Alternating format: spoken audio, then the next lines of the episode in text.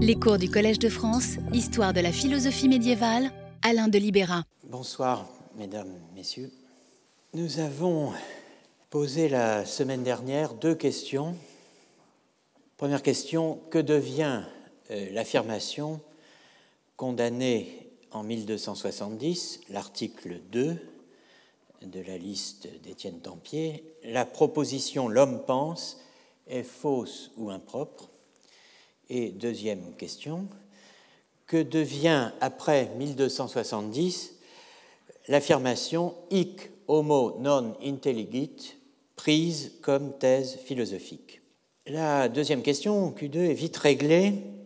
La seule occurrence de la proposition hic homo non intelligit figure dans le corpus auquel j'ai accès, en tout cas dans la Sententia de Anima, livre 3, Lectio 7 de Thomas d'Aquin, à titre de conséquence euh, découlant de la position avéroïste de la séparation de l'intellect possible, TAVA dans ma nomenclature, et de la méthode, en latin la via, censée l'établir, autrement dit la théorie des deux sujet de l'intellection T2S, représenté ici.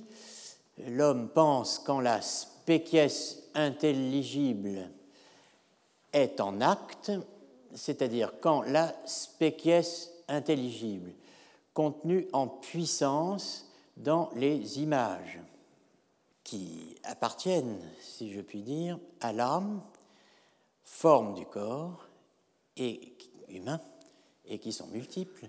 Donc lorsque cette spéciesse intelligible en acte, euh, qui était contenue en puissance dans l'image, est reçue donc en acte dans l'intellect possible, substance séparée unique, qu'elle actualise. Donc vous voyez, il y a pensé, ça pense, n'est-ce pas euh, Et je pense, quand l'espèce intelligible contenue dans une image en puissance actualiser, actualise le récepteur unique qu'on appelle l'intellect possible. Elle est actualisée quand, effectivement, l'artiste dans la coulisse, le troisième larron, c'est-à-dire l'intellect agent, vient l'illuminer dans le fantasme. Voilà, donc c'est la théorie des deux sujets de l'intellection, la méthode qu'on pourrait appeler la méthode du en même temps. Eh bien, le en même temps, ça ne marche pas. Et ça ne marche pas euh, tout spécialement ici, puisque, comme le montre Thomas d'Aquin, au moment où la spéciesse est en acte, elle est nécessairement reçue dans l'intellect possible, mais pour être en acte, elle a dû être arrachée, extraite de, abstraite de l'image où elle était contenue en puissance. Donc ce qui était censé rassembler est en fait un diviseur, n'est-ce pas? C'est beau comme un discours politique, ça ne rassemble pas, ça divise. Voilà, donc euh, bon, le en même temps ne marche pas. Thomas explique qu'on peut opposer mains autres arguments à cette position et qu'il en a traité en détail ailleurs, mais qu'ici on peut se contenter de dire qu'il suit de la position d'Averroès que cet homme-ci ne pense pas. Sed hic hoc unum sufficiat quod ad positionem ang sequitur quod icomo non intelligit mais ici qu'un seul argument suffise, il suit de cette position que cet homme-ci ne pense pas. Donc tout revient à la première question, question 1, à cette question simple qui est devenue l'article 2.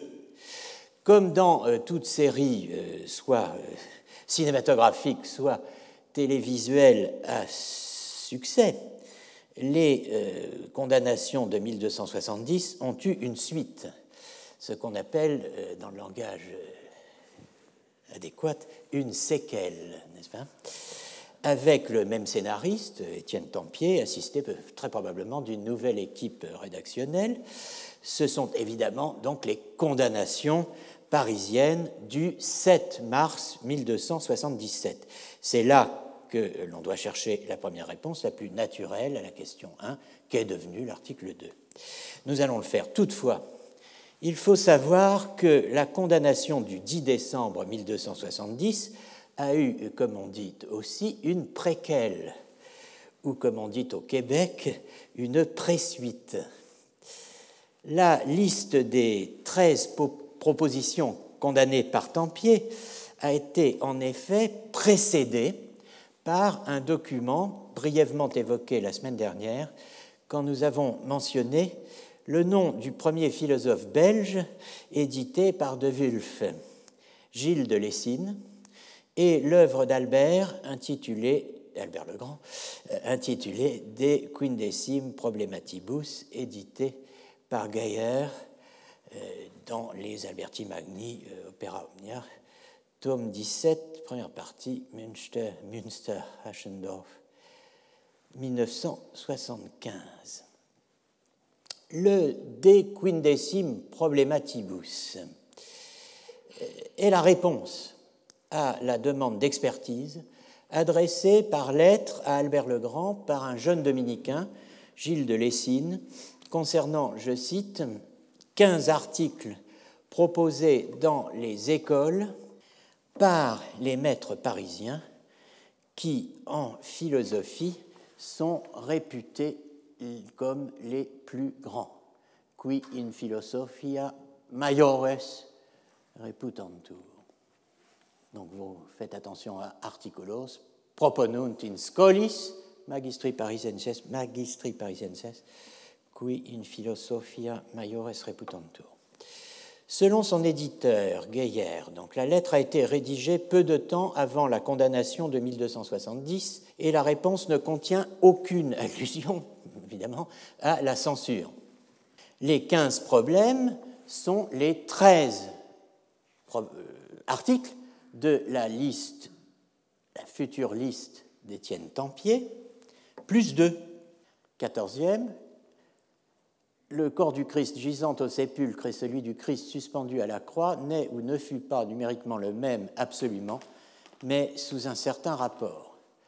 Quinzième, que si la simplicité de l'ange et de l'âme n'est pas une simplicité absolue, ce n'est pas parce que ce sont des êtres composés, mais seulement parce qu'ils émanent de la première cause absolument simple. Sous-entendu est que plus ils s'en éloignent, plus ils chutent dans la multiplicité. C'est la distance par rapport au premier qui détermine euh, le statut ontologique de ces entités. Je n'entre pas dans les détails à ce propos, euh, car je veux insister sur la quatorzième thèse ou le quatorzième article, le quatorzième problème. Ce quatorzième article ou problème de Gilles de Lessine est capital.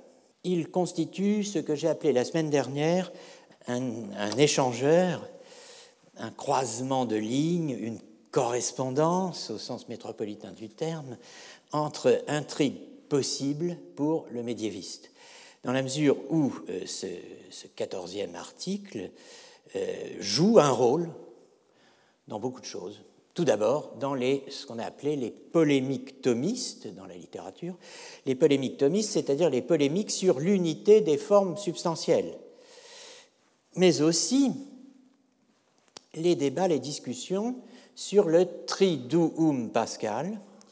Et euh, donc cet article de Gilles de Lessine est intéressant dans la mesure où il connecte les condamnations de 1270 qui vont suivre, aux condamnations d'Oxford et autres condamnations anglaises du thomisme ou de position thomasienne, opérées successivement par Robert Kilwardby en 1277 et par John Peckham. On sait donc que en effet que le 30 avril 1286, Peckham, successeur de Kilwardby a condamné, archevêque de Canterbury, a condamné la thèse de Thomas sur l'unité de la forme substantielle. Article 8 de sa liste de condamnation, que dans l'homme, il n'y a qu'une forme, à savoir l'âme rationnelle, à l'exception de toute autre forme substantielle. Il l'a condamné comme conduisante à l'hérésie sur le triduum. Les trois jours passés au tombeau par le Christ entre la crucifixion et la résurrection. Tout thème qui ont donné lieu à quelques-uns des travaux les plus originaux de ces dernières décennies, avec the eye in the tomb? L'œil était-il dans la tombe de Jean-Luc Solaire Et euh, donc, dans cet ensemble, très important, Codibeta théologique du Moyen Âge, le XIIIe siècle, sous la direction de Schabel, paru en 2006. Et d'autre part, donc, là, on a quand même les deux titres les plus émoustillants euh, du médiévisme récent. Euh, après L'œil était-il dans la tombe? On a Cadavres exquis, euh, donc de Catherine Koenig-Pralon, dans son avènement de l'aristotélisme en terre chrétienne, prolongeant les travaux d'Alain Bourreau sur théologie, science et censure au XIIIe siècle à quoi l'on peut ajouter la partie allemande du dossier, avec la cinquième question parisienne de Meister Eckhart et un certain nombre de textes de Dietrich von Freiberg sur lesquels j'avais attiré euh, l'attention en 1984, suscitant d'ailleurs euh, un écho, euh, enfin, une attention effectivement polie. Comme le note Catherine Koenig, que ce soit chez Peckham ou chez Henri de Gand, deux adversaires résolus de Thomas, dans les dernières années du XIIIe siècle, le, je cite, le débat anthropologique est kidnappé par la question du corps du Christ au tombeau. L'anthropologie tout entière devient l'otage d'une thématique relative au corps de Dieu fait homme, qui plus est à son corps mort. Fin de citation. Quelques mots d'explication. La théorie de l'unité de la forme substantielle implique la non-permanence spécifique du corps mort. Un corps mort n'est pas de la même espèce qu'un corps vivant, laquelle entraîne, c'est-à-dire que le cadavre n'est pas de la même espèce que le corps vivant. Donc la non-permanence spécifique du corps mort, laquelle entraîne sa non-identité numérique avec le corps vivant. L'identité numérique présuppose la, permanence, ou l'identité, si vous préférez, spécifique non-identité donc numérique qui ruine l'idée même de résurrection, puisque pour qu'il y ait résurrection du Christ, le même Christ au troisième jour, il faut que le corps mort du Christ soit non seulement un corps au sens propre, mais qu'il soit le corps d'une certaine personne, la même, donc qu'il soit identique à son corps vivant. Ce qui est impossible en bon aristotélisme, tout le monde grand nombre de personnes, y compris les, oculistes et euh, ophtalmologues, connaissent la, théorie d'Aristote, n'est-ce pas? L'œil vivant et l'œil mort sont équivoques. Alors, d'où, pour euh, remédier au déficit supposé de la théorie aristotélicienne de Thomas, l'introduction par ses adversaires de cette forme de corporéité évoquée, on l'a vu par Bouillet à propos de Dinscott, forme de corporéité qui préexiste à l'âme et qui subsiste dans le corps après que l'âme s'est séparée de lui. Donc il y a deux formes substantielles en l'homme. Évidemment, si on euh, soutient qu'il n'y a de forme substantielle que l'âme rationnelle, le corps du Christ mort ne peut que différer spécifiquement de son corps vivant. De commun aux vivants, aux morts et aux ressuscités, ne subsiste plus, je cite, qu'un nom prédiqué de manière purement homonymique ou équivoque. Catherine Koenig, page 209 de euh, Cadavres exquis. Dire que l'article 14 de Gilles de Lessine est un échangeur, c'est voir euh, que, comme Henri de Gand, cet autre philosophe belge, qui, au demeurant, est l'un des premiers à avoir attaché la problématique anthropologique de l'unicité de la forme substantielle à la question du Christ au tombeau, c'est voir, dis-je, que les adversaires de Thomas font tout pour lier la question du triduum, qui n'est déjà pas simple, à une autre question fondamentale de la théologie, qui n'est rien de moins que la transsubstantiation. L'inventivité, que l'on pourrait dire sans limite, des théologiens et philosophes médiévaux est véritablement impressionnante.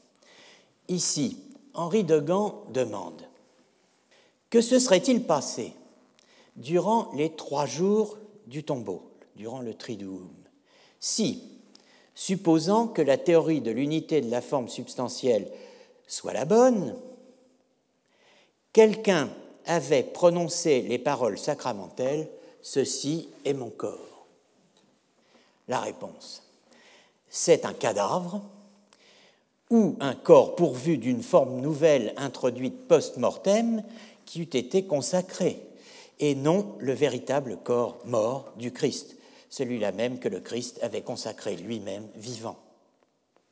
Nous verrons quant à nous un autre croisement s'opérer avec une autre intrigue, celle de la référence vide, en évoquant brièvement dans le séminaire sur la philosophie du langage et la théologie au Moyen Âge comment Roger Bacon, dénonçant les ravages théologiques causés à Oxford par Richard de Cornouailles, connecte de son côté la question sémantique de la rémanence de la signification, ce qu'on pourrait appeler la covariation du signifiant, du signifié et du référent, illustré par Caesar est homo, César est un homme, Caesar est mortuo, César étant mort, ou animal, homo est animal, l'homme est un animal, nullo homine existente, supposer qu'il n'existe aucun homme.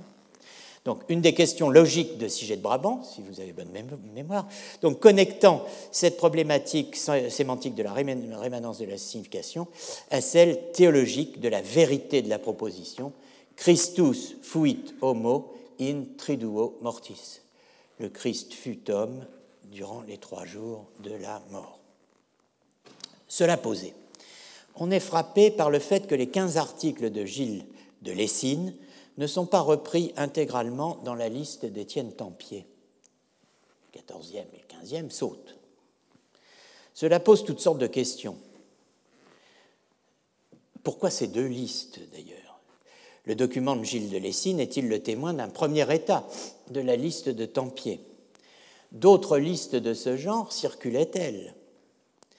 Gilles lui-même a-t-il fait partie d'un groupe travaillant autour de ou pour l'évêque? Je laisse la question ouverte. Je n'ai pas trouvé jusqu'ici d'analyse véritablement satisfaisante de euh, cette question. En ce qui concerne la crise avéroïste, le témoignage du De Quindecim, euh, Problematibus n'a pas été non plus évalué correctement. La demande de Gilles de Lessine, il faut le souligner, ne fait nulle mention d'avéroïste. La réponse d'Albert, pas davantage. Qui sont les maîtres dont Gilles évoque l'activité in scholis dans les écoles? Albert nous donne la réponse, on va le voir. Ce sont des maîtres essarts, naturellement, mais pour dire les choses rondement, c'est toute une façon d'enseigner fondée euh, sur une technique logique particulière, les sophismata, qu'il va mettre en cause, Albert. La première thèse soumise par Gilles de Lessine, qui est donc euh, l'équivalent de l'article premier de Tempier en 70. Il n'y a qu'un seul intellect numériquement identique pour tous les hommes, qui deviendra l'article 1 de Tempier, qui correspond à TAVB, la théorie avéroïste, euh, deuxième deuxième position, disons, euh, de la théorie avéroïste dans la description qu'en donne Thomas dans le De Unitate euh, Intellectus contra Averroistas. Eh bien, euh, cette première thèse est, dit Albert, fausse pour les théologiens.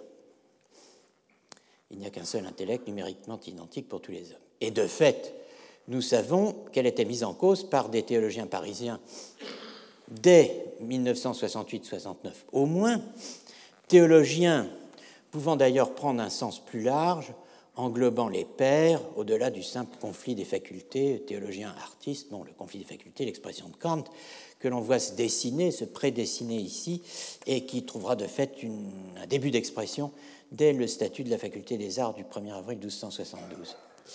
Bon, ce qui m'intéresse, ce qui nous intéresse dans la réponse d'Albert, ce n'est pas seulement que l'article 1 est faux pour les théologiens, c'est la charge contre l'enseignement parisien euh, qu'il euh, engage. Ce n'est pas seulement, écrit-il, selon les théologiens, secundum theologos, que ce qu'ils disent est faux, Ce l'est aussi selon la philosophie, secundum philosophiam. Sed causa dicti est ignorantia philosophorum, quia multi parisienses non philosophiam sed sophismata sunt secuti. La cause de ce dit, donc, est l'ignorance des philosophes. Alors, est le fait que l'on ignore les philosophes, n'est-ce pas? C'est ça qu'il faut comprendre.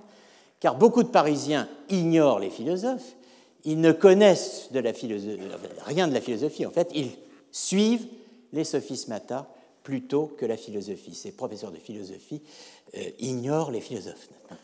Voilà explicitement allégué l'opposition du philosophe et du sophista, du sophiste. Sophista étant un titre, une qualification professionnelle dans un itinéraire de formation. Le sophista précède, la position de sophista précède celle de questionnista, mais plus largement, disons que c'est un, sophista est un logicien, praticien des sophismata.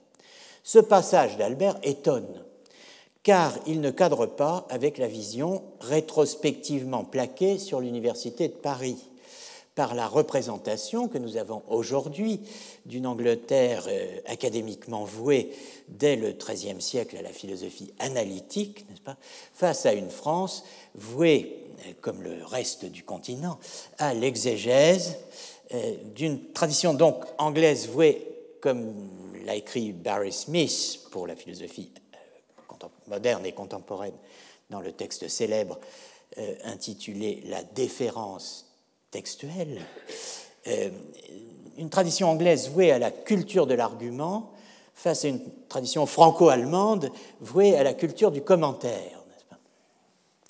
Bon, eh bien, euh, ce n'est pas ce que dit Albert le Grand à propos de Paris au XIIIe siècle. Ce thème est donc un autre itinéraire, disons, dans l'archive que j'ai plus ou moins frayé pour la logique en 1982 dans ma contribution à la Cambridge History of Later Medieval Philosophy, euh, consacrée au split euh, Oxford-Paris. La recherche collective a beaucoup avancé sur ce point depuis euh, en plus de, de 40 ans. J'en ai dressé un premier bilan dans la conférence de mai 2018 sur l'Europe de la logique, organisée par Julie Brimbert. Nous y reviendrons à travers certains des dossiers repris avec Mme Rosier-Catache dans le séminaire sur philosophie du langage et théologie au Moyen Âge en avril prochain. Il ne s'agit pas pour le moment de refaire, de réécrire ou de confirmer l'histoire de la logique à Paris et à Oxford quant au statut des sophismata dans la pédagogie des deux universités et au-delà euh, dans la philosophie et euh, celle de son destin ultérieur. Il s'agit plus modestement, heureusement, de prendre au sérieux la critique d'Albert, pour le moment. Nous avons vu que Siget de Brabant avait euh, participé à des disputes dont sont issus les Impossibilia, les impossibles, édités en 1899, après d'autres d'ailleurs, par Pierre Mandonnet dans son œuvre maîtresse sur Sigé et l'avéroïsme latin. Nous avons vu que les impossibilia étaient attribués à un sophista. J'avais laissé euh, volontairement le terme en latin. Rappelez-vous, les savants de l'école de Paris étant convoqués, un sophista proposa de prouver plusieurs impossibles et d'argumenter en leur faveur. Convocatis sapientibus studii parisiensis proposuit sophista quidam impossibilia multa probare et defendere. Vous voyez donc la planche numéro 20 du cours du 4 mars. L'article 2 de Lessine Tempier, la proposition l'homme pense est fausse ou impropre, peut paraître de la même farine, et dem farine, que les impossibilia. Sauf que la proposition homo intelligit ou hic homo non intelligit, ces propositions, dis-je, ne sont pas proposées, euh, pour ce que nous en avons vu, dans une disputation des sophismatibus, mais euh, pour ce que dit d'ailleurs Gilles de Lessine in scolis, c'est-à-dire dans une disputation des questionibus portant sur, ou au moins partant d'un texte philosophique contenant un certain nombre de questions que l'on pose et que l'on tente de résoudre. Cela confirme l'analyse proposée la semaine dernière de la phrase proprio sermone homo non intelligit comme un moment logico-disputationnel dans la discussion d'une thèse philosophique, c'est-à-dire TRVA et T2S, la théorie des deux sujets. C'est ce qui explique le style de réponse d'Albert lui-même à l'article 2, qui connecte l'article 2 non pas à des considérations disputationnelles, mais à une thèse forte de sa propre anthropologie philosophique. L'homme en tant qu'homme est seulement intellect. Un théorème que euh, Thomas lui-même, Thomas d'Aquin lui-même, évoque au paragraphe 74 du De Unitate Intellectus. Voilà donc ce que répond Albert. Le second article est qu'ils disent que, donc le second article que tu me soumets, cher Gilles, hein, euh, est qu'ils disent que cette proposition est fausse ou impropre, l'homme pense. On ne peut dire cela que si l'on ignore la philosophie et que si l'on ignore ce que l'on est soi-même. De fait, il est clairement établi en philosophie que l'homme est seulement intellect et que la pensée est l'activité propre et co-naturelle de l'homme, activité qui, quand elle n'est pas empêchée par un obstacle, constitue pour lui la suprême félicité. Il est donc évident qu'il n'y a au monde rien de plus sensé et de plus propre que la proposition Homo intelligit, l'homme pense. Vous voyez le style de réponse. Donc, on est en pleine philosophie et on a décidément euh, quitté le terrain de la disputatio euh, tel que euh, nous l'avions reconstitué, reconstruit la semaine dernière. La comparaison entre Thomas d'Aquin et Albert le Grand sur le thème du, cette phrase très étonnante, Homo solus est intellectus. L'homme est seulement intellect. La comparaison entre Thomas et Albert le Grand sur ce thème fait partie des possibilités de réécriture de l'intrigue suivie jusqu'ici. Sachant que, au paragraphe 74 du De Unitate, Thomas d'Aquin s'efforce de distinguer l'affirmation que l'homme est seulement intellect de la thèse de Platon, réduisant l'homme à son âme. En expliquant cette thèse, l'homme est seulement intellect par l'application du principe de la dénomination par le meilleur, c'est-à-dire euh, le principe qui veut qu'on dénomme une chose par ce qu'il y a de meilleur en elle. Alors, euh, au sens, euh, donc, l'intellect, dire que l'homme est seulement intellect, ou que l'homme en tant qu'homme est seulement intellect, revient à dire simplement que l'intellect est ce qu'il y a de principal et de principiel en l'homme thèse qu'il attribue à Aristote, mais aussi, tout bien considéré, à Plotin et à Thémistus. Bon, alors on ne va pas développer cela, mais vous voyez qu'ici, on, aurait de quoi euh, entamer une, enquête sur euh, cette, cette, phrase. Homo solus est intellectus ou homo in quantum homo solus est intellectus. En tout état de cause, c'est la connaissance des philosophes et la connaissance de soi. Connaître la philosophie, se connaître soi-même, et non pas ignorer la philosophie, ignorer ce qu'on est soi-même. Bon, c'est la connaissance des philosophes et la connaissance de soi. Je dirais en allemand l'expérience du Lesemeister, du maître de lecture, et du Lebemeister, du maître de vie. C'est donc une à l'allemande, n'est-ce pas? Euh, C'est cette position qu'Albert oppose à une philosophie fondée sur la dispute logique. Il y a le Lesemeister, il y a le Lebemeister face au sophista, en somme. En tout cela, il n'est question, vous le voyez, ni d'Averroès ni d'Averroïste, ni de la connexion des trois, philosophie, logique, expérience, avec l'avéroïsme.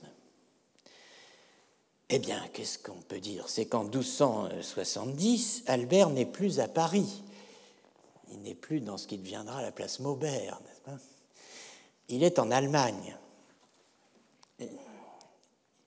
Les Parisiens le connaissent, il ne les connaît plus. Il est dans un autre monde. Revenons à l'article 2 dans la liste de Tempier.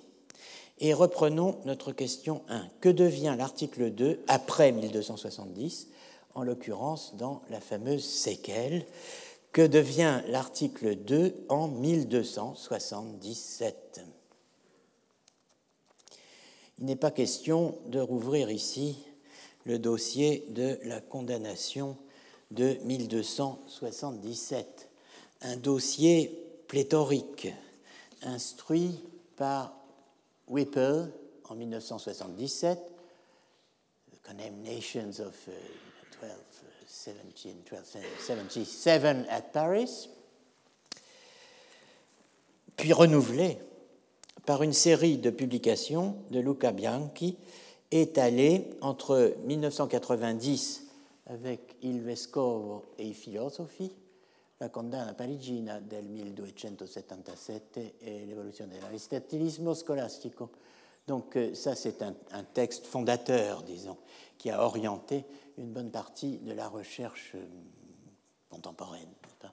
Et donc une série de, de publications de Luca Bianchi entre ceux-ci et euh, cela, à savoir le livre paru en 1999, Censure et liberté intellectuelle à l'Université de Paris 13e, 14e siècle, qui développait euh, et rassemblait un certain nombre de, enfin, les résultats d'un certain nombre de conférences qu'il avait données in illo tempore à l'école pratique des hautes études. Non sans avoir publié entre-temps Censure, liberté et progrès intellectuel à l'Université de Paris au XIIIe siècle en 96 et 1277, est-ce que c'est un turning point in medieval philosophy dans un de ces recueils collectifs euh, pilotés par Jan Hartsen et Andreas Speer, Was ist Philosophie im Mittelalter. Qu'est-ce que la philosophie au Moyen Âge?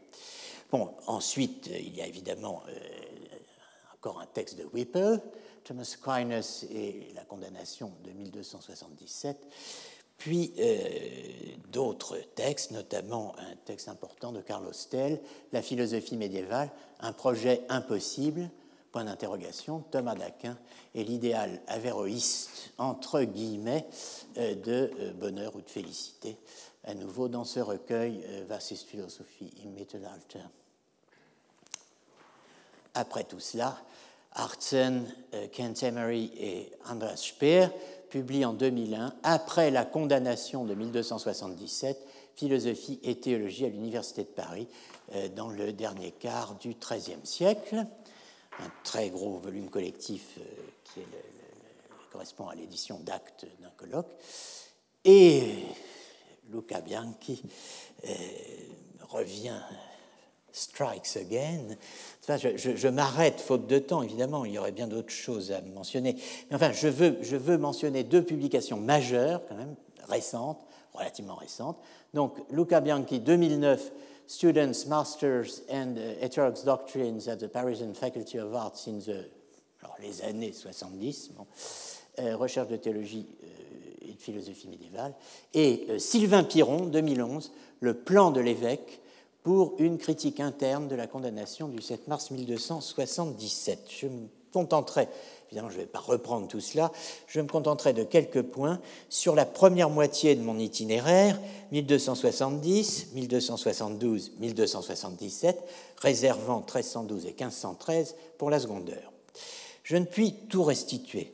Je veux seulement marquer les grands axes de l'intrigue. D'abord, tout le monde ne l'ayant probablement pas lu, je rappelle le prologue de euh, la condamnation du 7 mars 1277 d'Étienne Tempier. Un rapport réitéré venant de personnes éminentes et sérieuses, animées d'un zèle ardent pour la foi, nous a fait savoir qu'à Paris, certains hommes d'études S.A outrepassant les limites de leurs propres facultés, osent exposer et disputer dans les écoles, comme s'il était possible de douter. Alors le traducteur euh, David Pichet euh, ajoute, euh, n'est-ce pas, mais ça n'est pas dans le texte, donc je l'ai mis entre crochets, comme s'il était possible de douter de leur fausseté, certaines erreurs manifestes et exécrables, ou plutôt des mensonges et des fausses déraisons contenus sur le rouleau ou sur les fiches en annexe de la présente lettre. Ne portant pas attention à cette parole de Grégoire, que celui qui s'efforce de parler savamment prenne bien garde de ne pas bouleverser par son discours l'unité de son auditoire, surtout quand ils vont, les dix mètres, jusqu'à appuyer ces erreurs, leurs erreurs, proclamées tout haut par des écrits de païens dont ils affirment quelle honte qu'ils sont à ce point contraignants, ces écrits des païens, que dans leur ignorance, eux ne savent pas quoi leur répondre. Ce document nous renvoie en sous-main au statut du 1er avril 1272 dont il a été souvent question ici. Ce statut promulgué à la faculté des arts de l'Université de Paris par les maîtres arts eux-mêmes est ce que j'ai appelé le moyen terme du syllogisme répressif tendu entre la condamnation parisienne de 1270 et celle de 1277. Le texte latin est imprimé dans le Cartularium Universitatis Parisiensis par De Nifle et Châtelain au début des années 1890, 40 ans environ après l'ouvrage de Renan, Averroès et l'Averroïsme. Pierre Mandonnet, dans son Siget de Brabant, volume 1, page 198-203, analyse et notamment paraphrase en français le document et rappelle les circonstances, une crise post-électorale à la faculté des arts euh, qui avait donné donc naissance à euh, ce statut. Selon lui, l'affaire qu'on a appelée euh, par la suite l'affaire de la scission des Normands, c'est-à-dire que la nation normande de l'Université de Paris s'était séparée et euh, pas, c'était interdit sous peine d'excommunication de faire une scission à l'intérieur d'une nation. Donc si on voulait euh, sortir un peu de la nation, il fallait se doter d'un maître qui n'appartient pas à la nation en question. C'est ce qu'ont fait donc les Normands, des évêchés non suffragants qui en avaient après leurs collègues venant des évêchés suffragants, et ils se sont donnés comme chef un type qui passait par là, pas, un Picard qui euh, n'était autre que Siget de Brabant. Alors il y a eu toute une série d'articles là-dessus, notamment euh, du père René-Antoine Gauthier, note sur Siget de Brabant en 1272-75, Aubry de Reims et la scission des Normands. Je ne reviens pas là-dessus. L'affaire de la scission des Normands, arbitré donc, euh, rappel Mandonnet, par le légat apostolique, euh, c'est-à-dire l'envoyé du pape Simon de Brion, qui en gros siffle la, fin de la récré. Alors, voilà le texte. Le 1er avril 1272, les maîtres qui euh, observaient, comme ils disent, le décret du vénérable père et seigneur Simon de Brion, légat apostolique, rassemblés dans l'église de Sainte-Geneviève, promulgue les statuts suivants qu'ils jurent tous et chacun d'observer fidèlement. Voilà la chose. Aucun maître ou bachelier de la faculté des arts n'aura la présomption de déterminer, ni même de disputer, une question théologique sur la Trinité, l'incarnation ou autre semblable. S'il le fait, il devra, après admonition, se rétracter publiquement dans le lieu même où il aura contrevenu, sous peine d'exclusion. Si quelqu'un conclut dans Paris contre la foi à l'occasion d'une question qui touche à la théologie et à la philosophie, celui-là sera réputé hérétique à perpétuité et retranché de la société des maîtres, à moins qu'il ne se rétracte humblement. Pas touche. Enfin, quand un maître ou un bachelier de la faculté aura à lire ou à discuter des textes ou des questions difficiles qui semblent porter atteinte à la foi, il usera de prudence. Alors, sublime prudence, n'est-ce pas? Il réfutera les raisons ou le texte, ou même les déclarera simplement faux et erronés. Il se gardera aussi de lire ou de discuter les difficultés tirées du texte ou d'autres auteurs, mais les omettra entièrement comme étant hors de la vérité. Alors, que prescrit ce statut manifestement d'autocensure hein Que le bachelier ou le maître de la faculté des arts qui fait un cours, légate en latin, donc explique, ou dispute sur des passages ou des questions susceptibles, pardonnez-moi, susceptibles d'entrer en contradiction avec la foi chrétienne, doit adopter l'une des trois attitudes suivantes. Réfuter les arguments ou le texte contraire à la foi, déclarer qu'ils sont faux absolument et erronés entièrement, ou n'ayant pas la présomption de disputer ou de faire cours sur les difficultés présentées par le texte ou les autorités, les laisser entièrement de côté comme erronés, on dirait aujourd'hui sauter la page. Si l'on reprend le prologue du syllabus de Tempier en 1277, on voit que les Parisius studentes in artibus, alors c'est studentes traduit par Pichet par homme d'études, pour inclure à la fois les maîtres et les bacheliers, et ne pas se confiner aux étudiants, n'est-ce pas? Donc les scholars, si vous voulez, euh, des arts, eh bien, si l'on reprend ce prologue du syllabus de Tempier, on voit que euh, ces Parisius euh, studentes in artibus tombent sous trois chefs d'accusation que l'on peut tirer directement des prescriptions transgressées, en l'occurrence, du statut d'autorégulation de 1272. Premièrement, il parle de ce qu'il devrait omettre. Deuxièmement, il ne le déclare pas faux absolument, les thèses des philosophes, hein, contraires à la, foi, et enfin, ils affectent de n'être pas capables de réfuter euh, ces euh, thèses. Donc, il parle de ce qu'il devrait omettre, taire, il parle, parlant, au lieu de dire c'est faux, simplicitaire, ben, ils ne le font pas, et enfin, ils disent oh ben, pas facile à réfuter. Hein. La combinaison des trois fournit plusieurs pistes d'enquête pour une réécriture de l'histoire de la philosophie médiévale.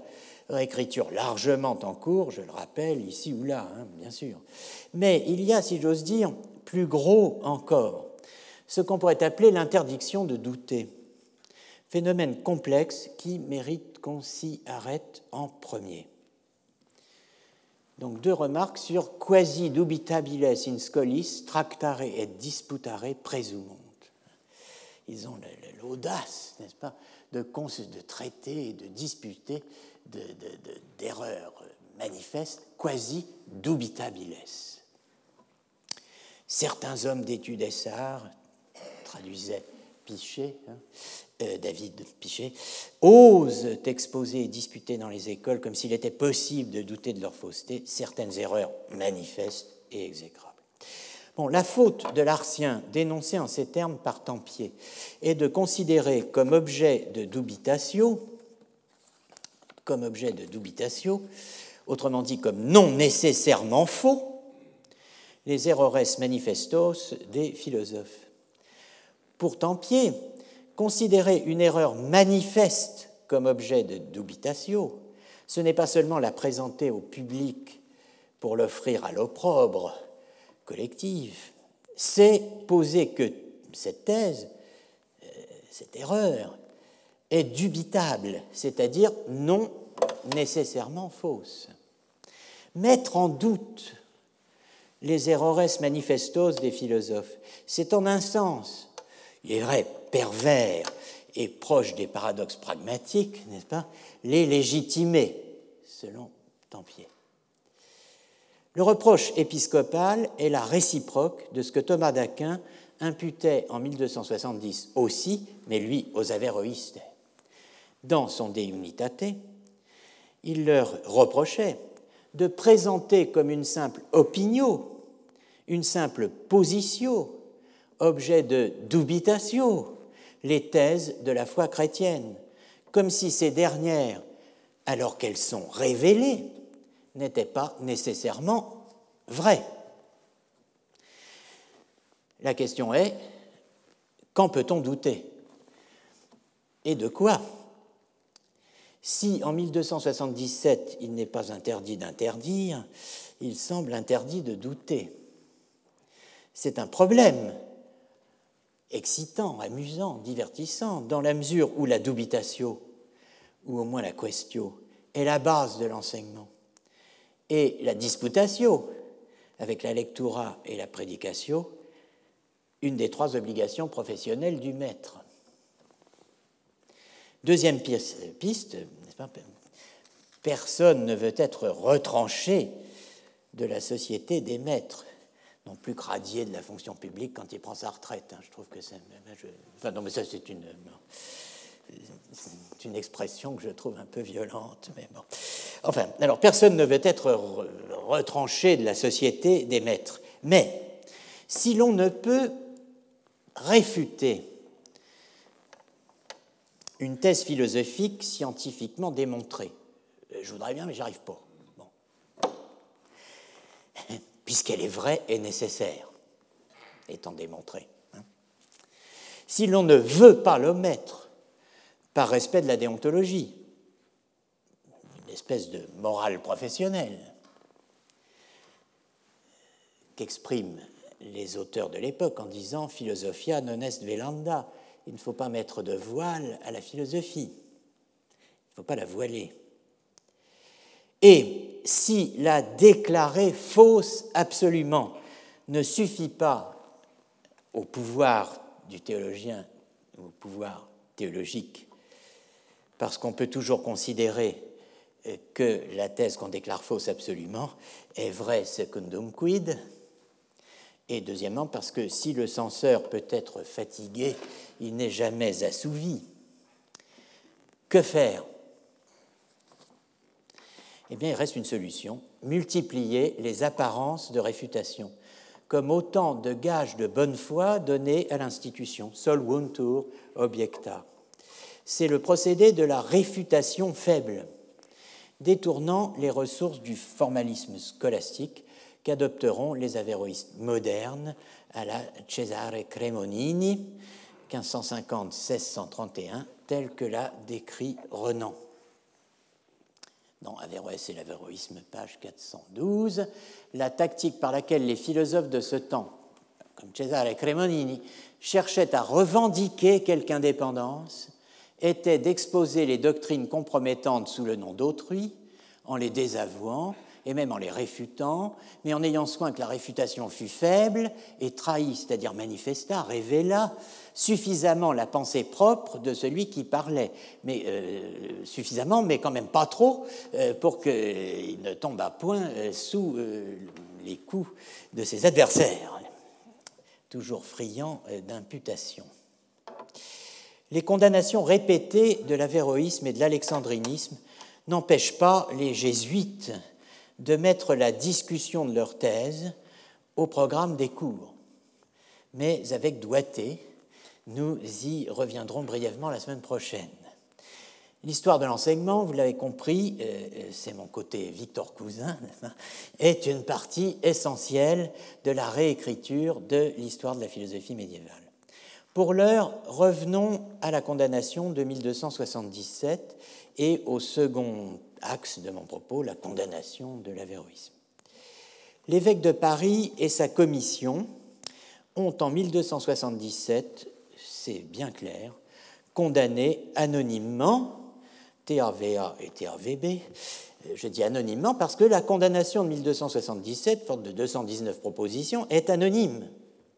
On ne mentionne personne y compris euh, dans le préambule du syllabus qui mentionne un texte euh, qui est d'ailleurs qui concerne l'amour, n'est-ce pas? Mais, Bon, mais je, passe.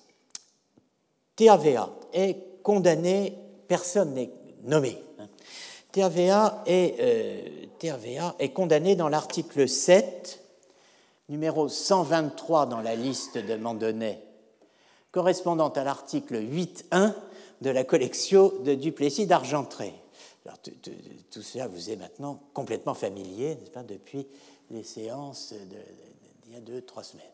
Alors, 7, 123, item quod intellectus non est forma corporis, nisi sicut nauta navis, nec est perfectio essentialis hominis, traduction Pichet, page 83, l'intellect n'est pas l'acte du corps,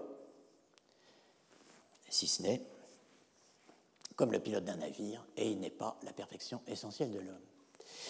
TAVB est condamné dans l'article 32, 117, 8.6 de la collection de Duplessis d'Argentré.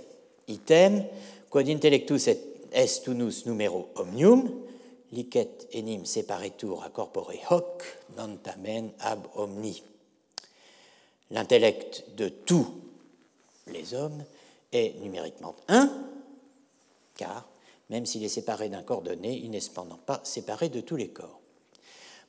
Donc ces deux euh, thèses euh, caractéristiques de l'avéroïsme, telles que le définissait Thomas dans le De Unitate dès les premiers paragraphes de son pamphlet, enfin de sa discussion, euh, sont condamnées.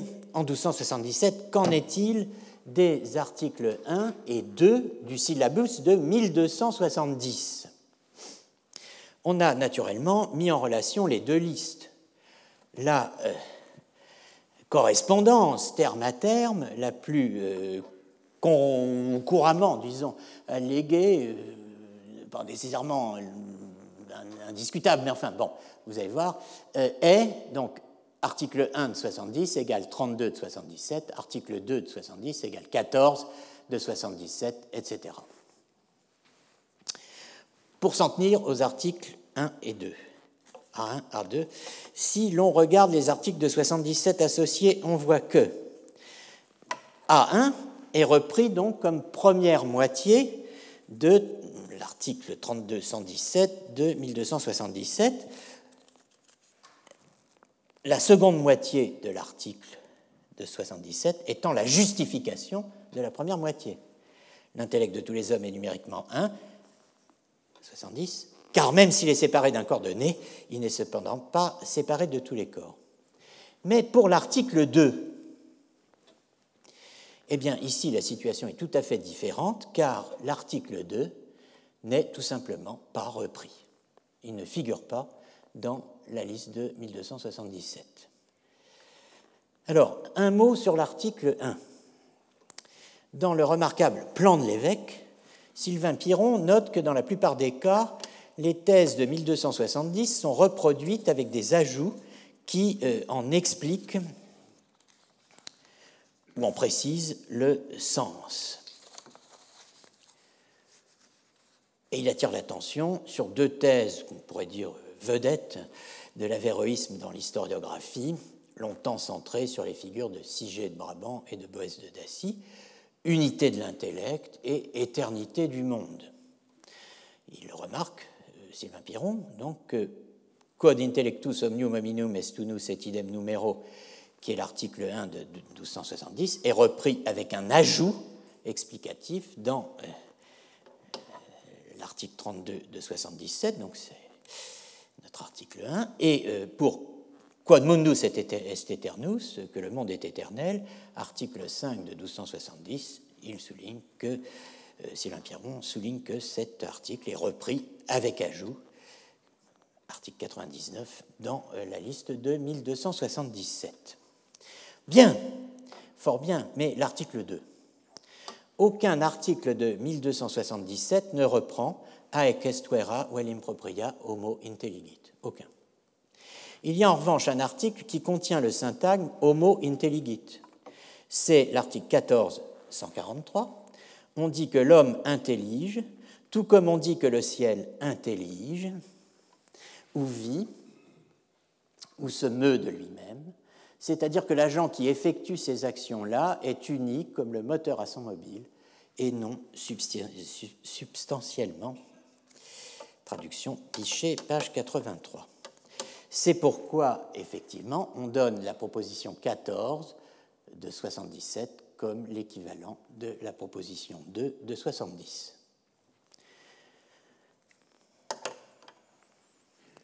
Dira-t-on que l'article 2 est repris comme article 14 en 77 ou qu'il est repris dans l'article 14 en 77 On peut se poser la même question pour l'article 1. Est-il repris comme article 32 ou dans l'article 32 Le cas de l'article 1 est, simple. On peut dire les deux, car on pourrait dire que l'article 1 était l'article 32 sans sa justification. Bon, au moins conceptuellement. Car évidemment, il peut en avoir une autre justification.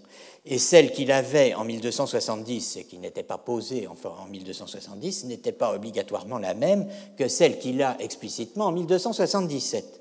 Bon, ces ajouts documentent donc précisément l'aftermath de la condamnation de 1270, mais aussi et surtout du De Unitate Intellectus de Thomas d'Aquin et de tout ce qui a suivi. Dans le cadre de l'article 2, que cette proposition, l'homme pense, est fausse ou impropre, eh bien, euh, il me semble qu'on ne peut ni dire que l'article 2 est repris comme, ni euh, qu'il est repris dans l'article 14. La formule de l'article 2 est très précise. Elle n'est aucunement reprise dans l'article 14. Ce qu'énonce l'article 14, c'est en quel sens la proposition homo intelligit se dit ou se peut dire au sens euh, où l'on dit et peut dire que le ciel pense, vit ou se meut par lui-même. Et donc, elle explique cette, euh, cette, formule de l'article 14, elle explique ce sens. Ce n'est pas du tout ce que nous avons vu en analysant l'article 2 la semaine dernière. Cette comparaison avec le ciel ne figurait pas dans l'horizon, si j'ose dire, de la thèse assumée par l'anonyme de Gilles, Gilles Gilles, à savoir qu'à parler proprement, l'homme ne pense pas comme il sent. La raison qui fonde A2 et A14 n'est en tout état de cause pas la même. Pour A2, 1270, nous savons qu'il s'agit d'un certain nombre de thèses d'Aristote sur l'absence d'organes de l'intellect et de l'intelligé dans le corps de l'homme. Pour l'article 14, 1277, il s'agit manifestement d'une théorie qui peut apparaître comme une évolution de thèses épinglées aussi en 1277 dans les euh, articles suivants 7, 123. L'intellect n'est pas l'acte du corps, si ce n'est comme le pilote d'un navire, et il n'est pas la perfection essentielle de l'homme. 13, 122. Du sensitif et de l'intellectif en l'homme ne résulte pas quelque chose d'un par essence, sinon, alors, mais comme de l'intelligence et de l'orbe, quelque chose d'un qui, qui forme quelque chose d'un, comme euh, il y a une sorte d'unité entre l'intelligence et l'orbe euh, qu'elle meut, c'est-à-dire quelque chose d'un par opération.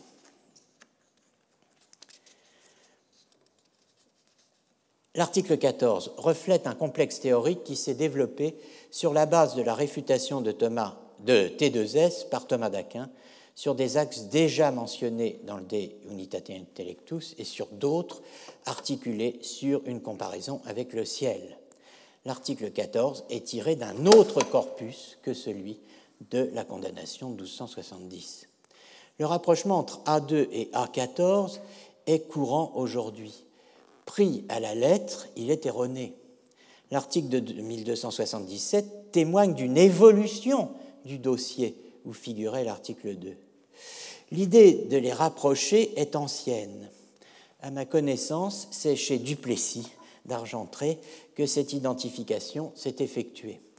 La source en sont les annotationes atque anima, animadversiones in utramque censuram a Stefano Parisiensi episcopo factam, en l'occurrence l'explication de l'article 2 de 1270 par l'article 1 du chapitre 10 de la collectio, thématisée et mise en œuvre par Duplessis sous le titre Errores de toto conjuncto sive de homine, correspondant à l'article 14 de la liste du cartulaire donné d'ailleurs par Duplessis en 177A de, de son ouvrage, donc deux siècles avant l'édition critique de Denifle et Châtelain. Duplessis attribue l'article 2 aux Arabes. En fait, pour aller à l'essentiel, je dirais que en 1277, l'article 2 n'est pas repris comme tel. Soit. Mais peut-on considérer que l'article 14 constitue un ajout à l'article 2, comme le 32 à l'article 1 Je pense que non. L'article 14 et l'article 2 ont tous deux un rapport avec la euh, théorie euh, avéroïste, mais ils n'ont pas le même statut. L'article 2 est au mieux sous-entendu dans l'article 14, mais je crois qu'il est quand même vraiment difficile de présenter euh, l'article 14 comme un ajout à un article sous-entendu. Même si, notons-le, c'est bien ce qui se passe pour L'article 119, l'opération de l'intellect séparé se joint au corps de la même façon que s'exerce l'opération d'une chose ne possédant pas la forme par laquelle elle opère. Commentaire, c'est une erreur, parce que cela suppose que l'intellect n'est pas la forme de l'homme. 187-146, le fait que nous intelligions plus ou moins bien provient de l'intellect passif, qu'il dit être une puissance sensitive, c'est une erreur, car cela suppose un seul intellect dans tous les hommes. Dans le cas de l'article 14, il faudrait suppléer c'est une erreur parce que cela suppose que cette proposition, l'homme pense, est fausse ou impropre. C'est peut-être le cas, mais euh, je pense que l'article 14 est condamné pour des raisons qui lui sont propres. Ce n'est pas impossible, disons. Mais personne, je pense, n'a le moyen de remonter à l'article 2 de 70 à partir de l'article 14 en 77 s'il ne connaît pas déjà tous les tenants et aboutissants du débat parisien des années 1270. Une thèse avéroïste sur. Euh,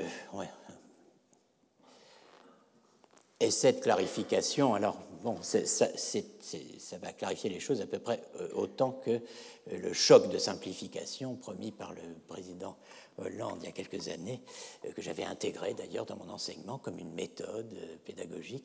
Donc voici un choc de simplification qui, je crois, enfin bon, on va voir. Une thèse avéroïste sur l'intellect a bien été condamnée en 1277 à travers l'article 14 143. Cette thèse, bah, si je saute un mot, c'est déjà difficile à comprendre. Cette thèse, Thomas l'avait critiquée dans le De Unitate. Sa critique a conduit les avéroïstes à la professer sur des bases plus raffinées, voire mieux établies.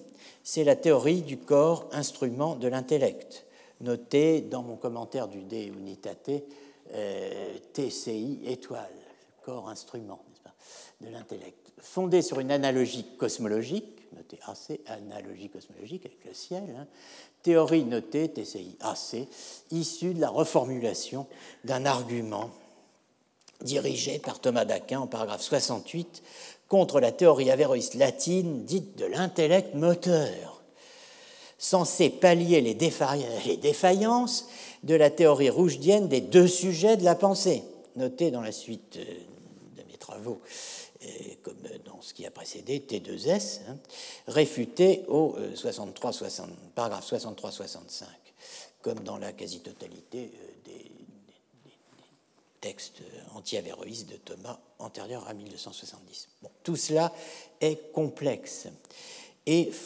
et fourmille de détails qu'il est impossible de restituer ici. Mais alors, direz-vous, l'histoire de la philosophie médiévale est-elle racontable?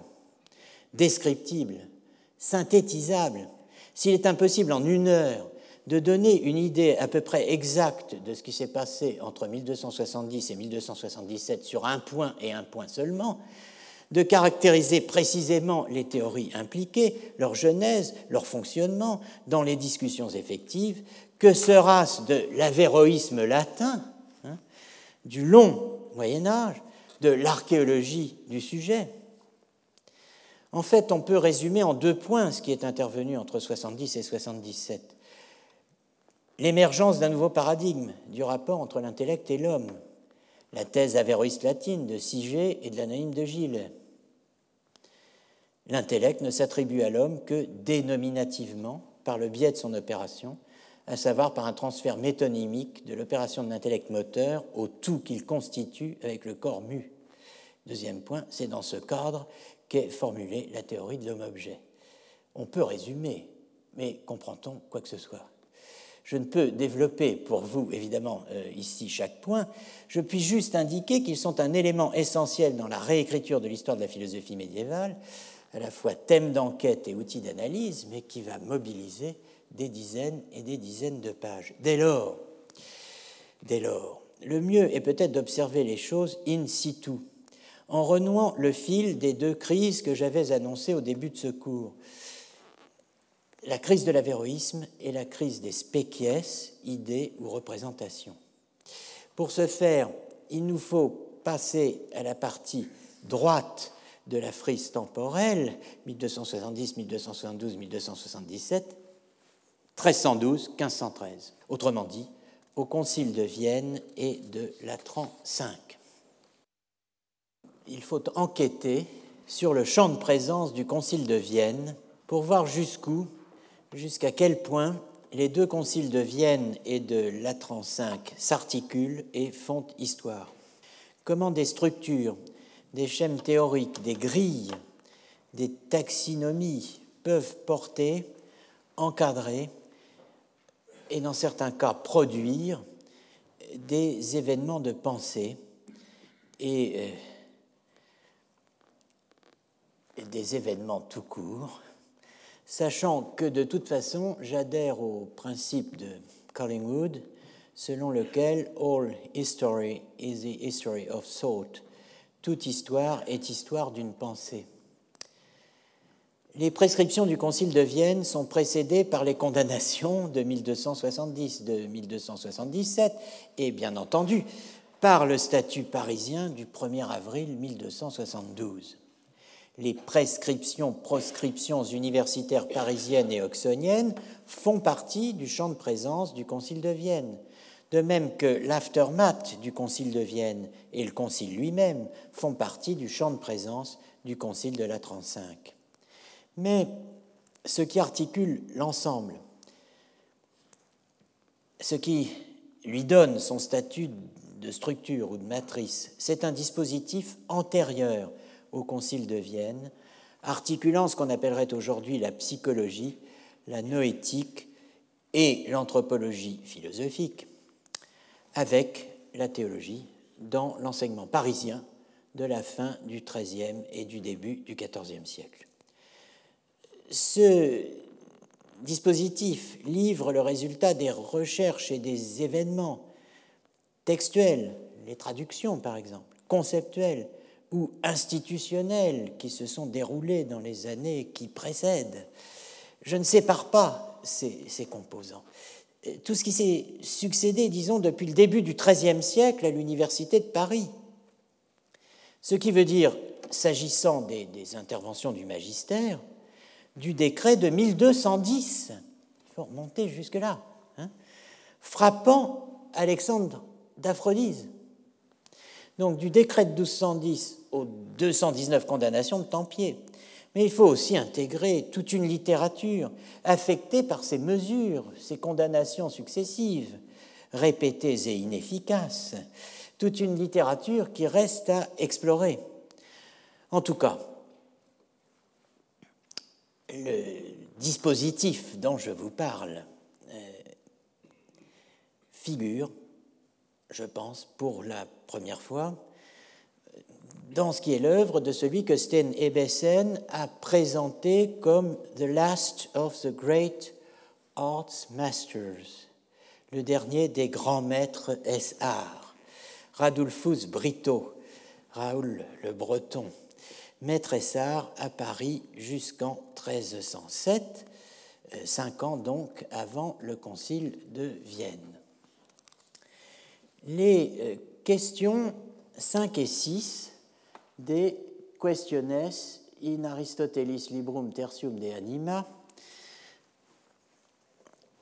qui ont été édités en 1974, n'est-ce pas, par euh, Wilfried Fauser, c'est questions 5 et 6 utrum intellectus sit euh, forma substantialis corporis, l'intellect est-il la forme substantielle du corps, et euh, utrum intellectus sit unus numero vel plurificatus in omnibus hominibus, l'intellect est-il numériquement un ou bien plurifié, pluralisé, euh, multiplié euh, en tous les hommes Eh bien, ces questions mettent en place un topos, disons, je ne sais pas comment l'appeler, un schème, un lieu, une distinction entre trois, euh, entre trois positions, celle d'Alexandre d'Aphrodise, celle d'Averroès et la vérité catholique à laquelle nous pouvons faire correspondre la position de Thomas d'Aquin. L'Alexandre de Radulfus Brito est l'Alexandre du De Intellectu, mis en cause en 1210. Mais c'est aussi l'Alexandre d'Averroès, et donc aussi l'Alexandre de Thomas d'Aquin et d'Albert le Grand, lecteur d'Averroès. C'est donc cet Alexandre archimboldien composite qu'il utilise et cite Radulfus. La démarche de Radulfus présente une caractéristique notable.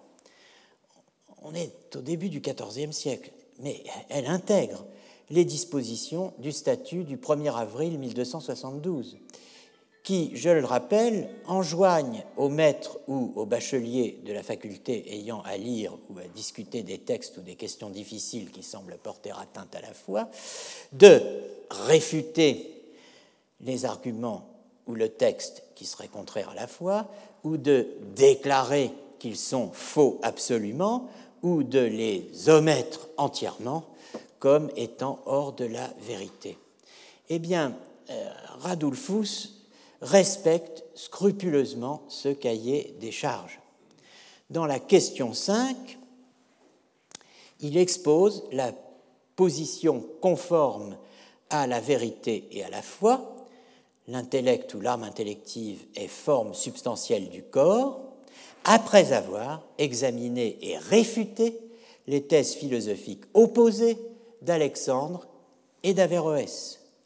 Dans la question 6, il plaide pour une solution conforme en même temps à la foi et à la vérité et à l'intention d'Aristote. Foi, vérité intention d'Aristote. Secundum fidem et veritatem et secundum intentionem philosophi.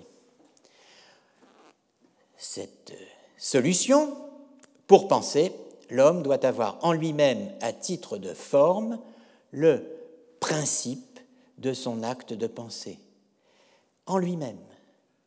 L'intellect doit lui être uni, et non pas seulement, comme le soutient Averroès, l'espèce imaginée. En résumé, si l'on suit Radulfus, on peut, premièrement, démontrer directement, c'est-à-dire positivement, l'intellect ou l'âme intellective est forme substantielle du corps. On peut le démontrer. Deuxièmement, cette position est à la fois celle de la vérité catholique et celle d'Aristote, en fait aussi celle de Thomas d'Aquin. Troisièmement, on peut réfuter les deux autres positions existantes, celle d'Alexandre l'intellect est la forme substantielle corruptible d'un corps corruptible, celle d'Averroès, l'intellect n'est pas la forme substantielle du corps humain, il lui est seulement uni par le biais des images ou fantasmes. Le Concile de Vienne n'intervient pas sur ce dossier. Il ne mentionne ni Alexandre ni Averroès. Il prescrit en revanche il prescrit en revanche, hein, évidemment, la thèse de la vérité catholique, autrement dit celle de Thomas, mais sans référence à Thomas, et d'ailleurs on verra que ce n'est peut-être pas exactement la formulation de Thomas. En tout cas, il anathématise ceux qui ne se conformeraient pas à la thèse de la vérité catholique. La suite de l'affaire est remarquable.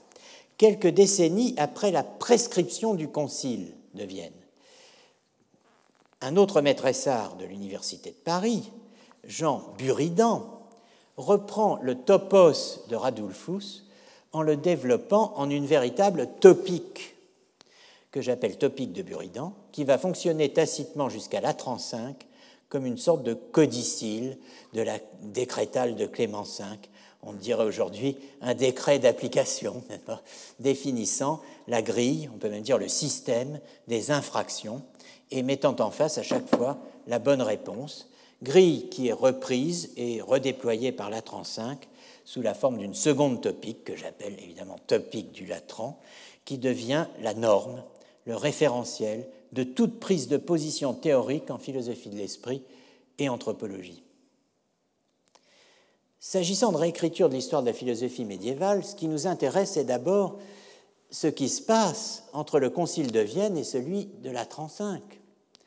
Ce qui veut dire qu'il nous faut en tout premier lieu revenir sur ce qui se passe au Concile de Vienne. Nous examinerons ensuite à travers le prisme de la topique de Buridan ce qui, dans l'histoire de la philosophie médiévale, mène de la question du sujet de la pensée à celle de l'unité de l'homme, comme je vous l'ai annoncé au début de ces leçons. Concernant l'importance, toujours martelée ici même, de la dimension christologique dans l'archéologie du sujet agent.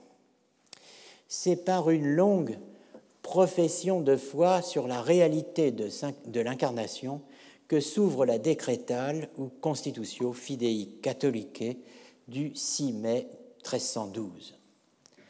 Je lis le français uniquement, pour, faute de temps, en adhérant fermement au fondement de la foi catholique, auquel personne ne peut en substituer un autre, selon le témoignage de l'apôtre, nous confessons ouvertement avec la Sainte Mère Église que le Fils unique de Dieu, qui subsiste éternellement avec le Père en tout ce en quoi le Père existe comme Dieu, a assumé dans le temps et dans le sein virginal, en l'unité de son hypostase et personne, les parties de notre nature qui lui sont en même temps unies, par lesquelles lui, qui existe en lui-même comme vrai Dieu, est devenu vrai homme, à savoir un corps humain passible, et une âme intellective ou rationnelle, informant véritablement par elle-même et de manière essentielle le corps lui-même.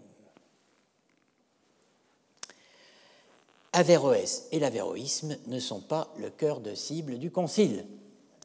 Le terrain est christologique. La question de l'union des deux natures divines et humaines est celle de l'âme et du corps de l'homme, donc du Christ incarné vrai homme, s'implique mutuellement. Deux expressions comptent ici, que j'ai soulignées évidemment au tableau, qui révèlent les enjeux. Percée par soi et intellective ou rationnelle. Par soi s'oppose à par un autre, per aliyud, ou par une autre, per aliyam, une autre âme, ou puissance.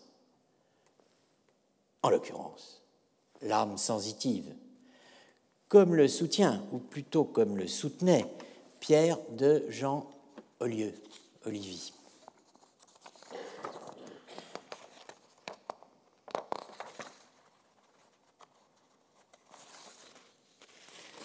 Intellective ou rationnelle, deuxième expression importante à noter, exprime une équivalence qui va, de nouveau, contre une dissociation entre l'âme rationnelle et sa partie intellective. Une dissociation euh, qui permet d'exclure cette dernière, la partie intellective, de l'union formelle avec le corps. Eh c'est une autre thèse de Livy si vous dites intellectif ou rationnel, vous identifiez les deux. Si vous les distinguez, c'est que vous faites de l'âme, de la partie intellective ou de l'intellectif une partie de l'âme rationnelle, mais qui ne, qui ne, se confond pas avec elle. Donc il y a une autre partie, forcément.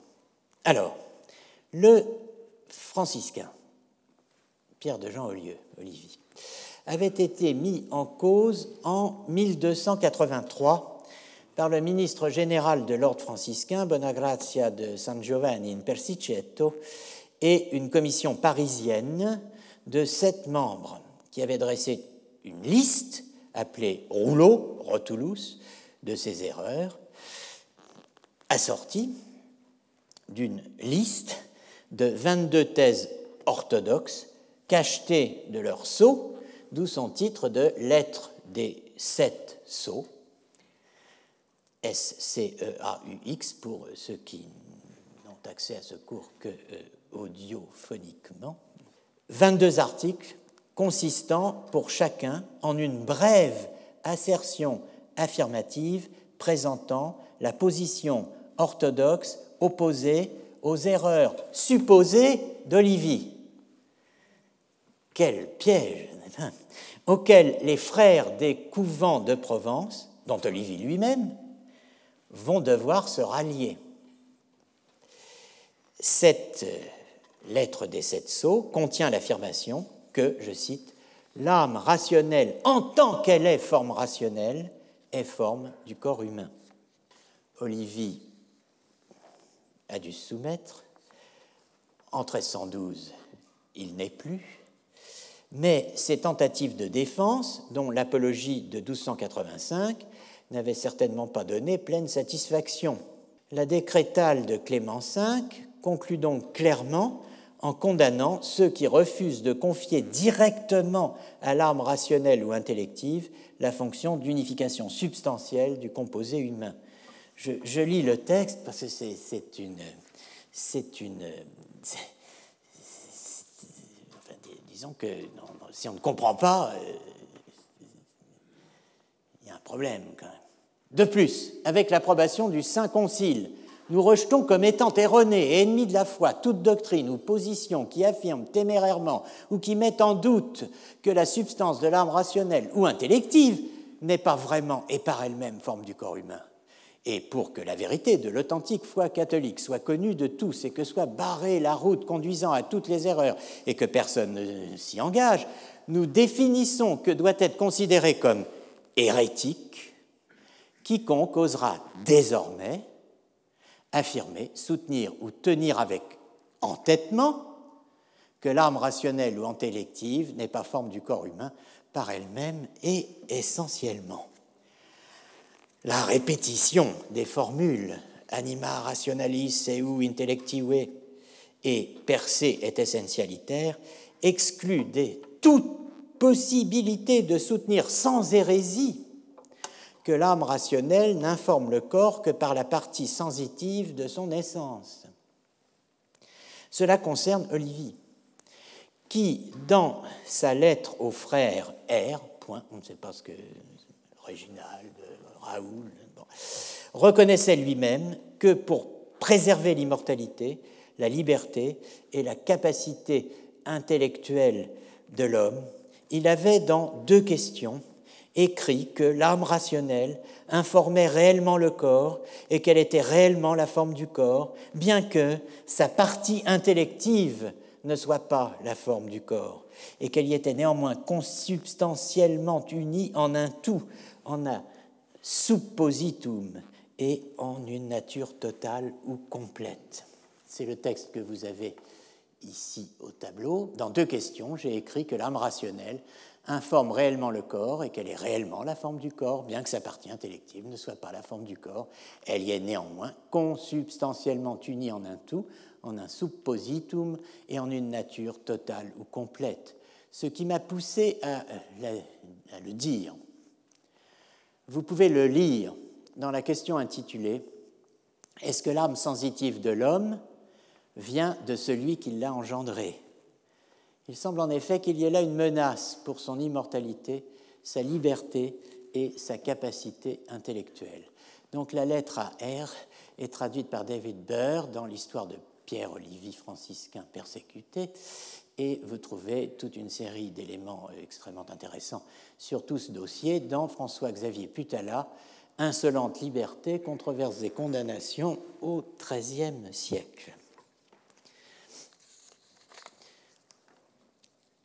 naissance du sujet psychique, euh, opposé au sujet corporel, différence entre forme du corps et forme de l'homme. La position exprimée ici est difficile à saisir.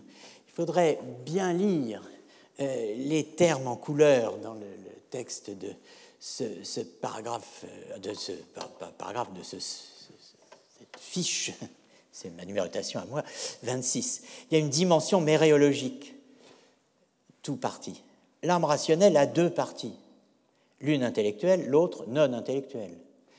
Elle est comme euh,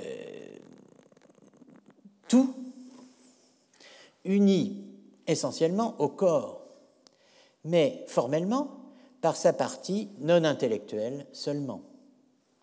Le mot consubstantiel, on retrouve le mot homo ousios là-dessous, hein, signifie que l'âme rationnelle, prise comme ousia, et le corps sont unis dans un seul suppôt ou sujet, car partie intellectuelle et non intellectuelle sont les parties d'une même essence de l'âme, celle de l'âme rationnelle. L'âme rationnelle qui est forme du corps, par sa partie sensitive. L'âme rationnelle n'est pas forme du corps par toutes les parties de son essence. C'est une possibilité de comprendre ce texte. Une autre, euh, qui est très voisine, l'âme rationnelle est forme du corps par sa partie non intellectuelle, l'âme sensitive et sa partie intellectuelle est unie au corps dans la mesure où elle appartient à l'âme rationnelle qui compose avec le corps un seul et même sujet, un seul et même tout. La conceptualité, l'alliance entre méréologie, tout parti, substantialisme, essentialisme, est clairement théologique. tout cela est à travailler, évidemment, car on ne peut se contenter d'une phrase. En tout cas, les formules des questionnesses d'Olivier sur le deuxième livre des sentences font penser à Descartes. Dire que la partie intellective de l'âme n'est pas forme du corps, bien qu'elle puisse être dite forme de tout l'homme, et qu'elle est unie au corps d'une union substantielle, mais non pas formelle, fait penser à la manière dont Descartes gère le rejet de la conception illémorphique du rapport de l'âme et du corps. Rejet de la conception illémorphique du rapport de l'âme et du corps, la conception aristotélicienne, doublé du rejet du terme et de la notion même d'une âme forme du corps, qui rejette aussi Descartes. En atténuant ce double rejet, c'est pour ça qu'il y a une espèce de, ressemblance euh, entre Olivier et lui, en, atténuant ce double rejet de référence à l'âme comme seul, je cite Descartes, un seul et vraie forme substantielle de l'homme. Pas du corps, hein, de l'homme.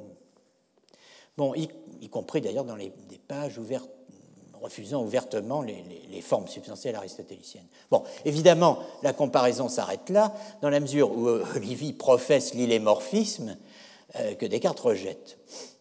Une chose est sûre, Olivier lui-même est un adversaire d'Averroès et de l'avéroïsme. Il souligne même que sa distinction entre forme de l'homme et forme de la matière corporelle permet d'échapper à l'accusation de refuser à l'homme l'intellection qu'on adresse aux avéroïstes. Dicendum quod intellectiva est quidam forma totius hominis. Il faut dire que euh, l'intellective est une certaine forme, est assurément une forme de euh, tout l'homme, mais non pas de n'importe quelle matière de l'homme, en l'occurrence la matière corporelle.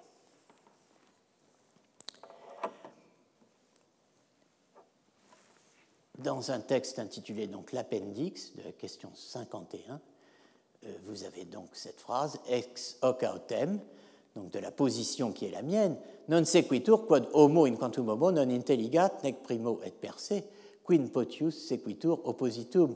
De ce que je viens de dire ne suit pas que l'homme en tant qu'homme n'intellige pas euh, ni à titre premier et par soi, mais c'est bien plutôt l'opposé, l'inverse, qui en découle.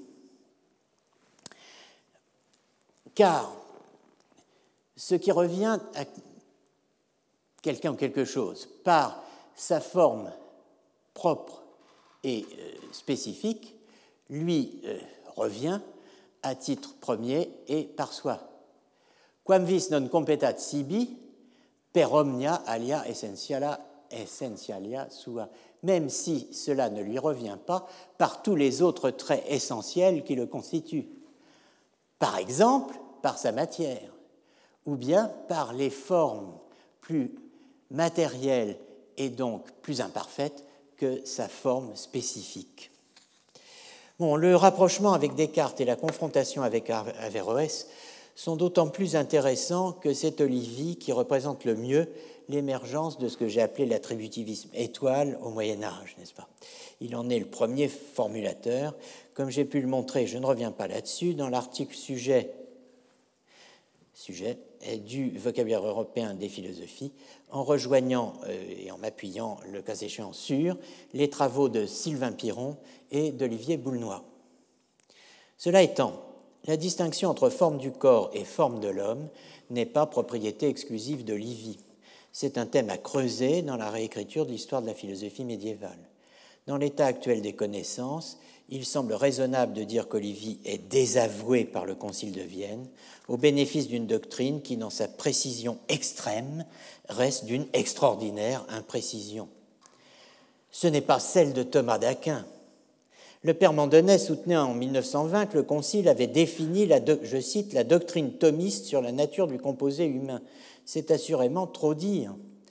Comme le souligne judicieusement Joseph Leclerc dans son Histoire des conciles œcuméniques, volume 8, Concile de Vienne, 1964, le Concile ne pouvait certainement pas vouloir trancher entre la doctrine thomiste selon laquelle l'âme intellectuelle est la forme unique du composé humain et la doctrine augustinienne, admettant une pluralité de formes, professée aussi bien par les adversaires franciscains d'Olivie que par Olivie lui-même le Concile ne se prononce pas sur le fait de savoir si l'âme ou forme intellective à laquelle au lieu dénie une fonction d'unification substantielle directe du composé humain est unique, comme le dit Thomas, ou seulement suprême, comme le, euh, comme le soutient le reste de l'école franciscaine.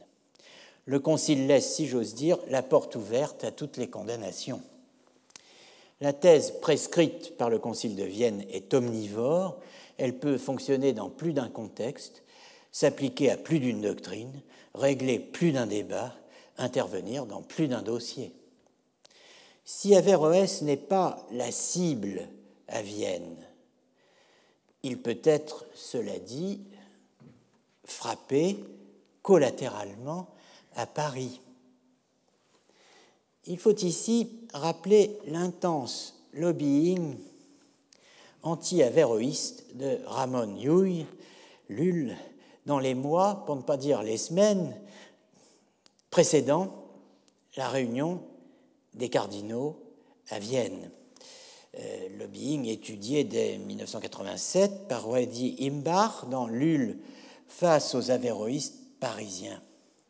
De fait, dans son militantisme bien connu, Lull lui ne se contente pas de réclamer la fusion des ordres militaires en un seul, la création de studia linguistiques spécialisés en langues orientales, ni d'appeler à la récupération de la Terre sainte. Il mobilise, et abondamment, contre ce que j'ai appelé, d'une formule un peu excessive, enfin Bon, d'ailleurs, ça ne peut pas être un peu excessif, c'est soit excessif, soit ça ne l'est pas. Donc, excessive, euh, l'ennemi de l'intérieur. Averroès et surtout les avéroïstes. De janvier 1310 à août 1312, à Paris, puis sur place à Vienne, où il se transfère dès 1311. Alors, rappelle toujours hein, que c'est bien Vienne en Isère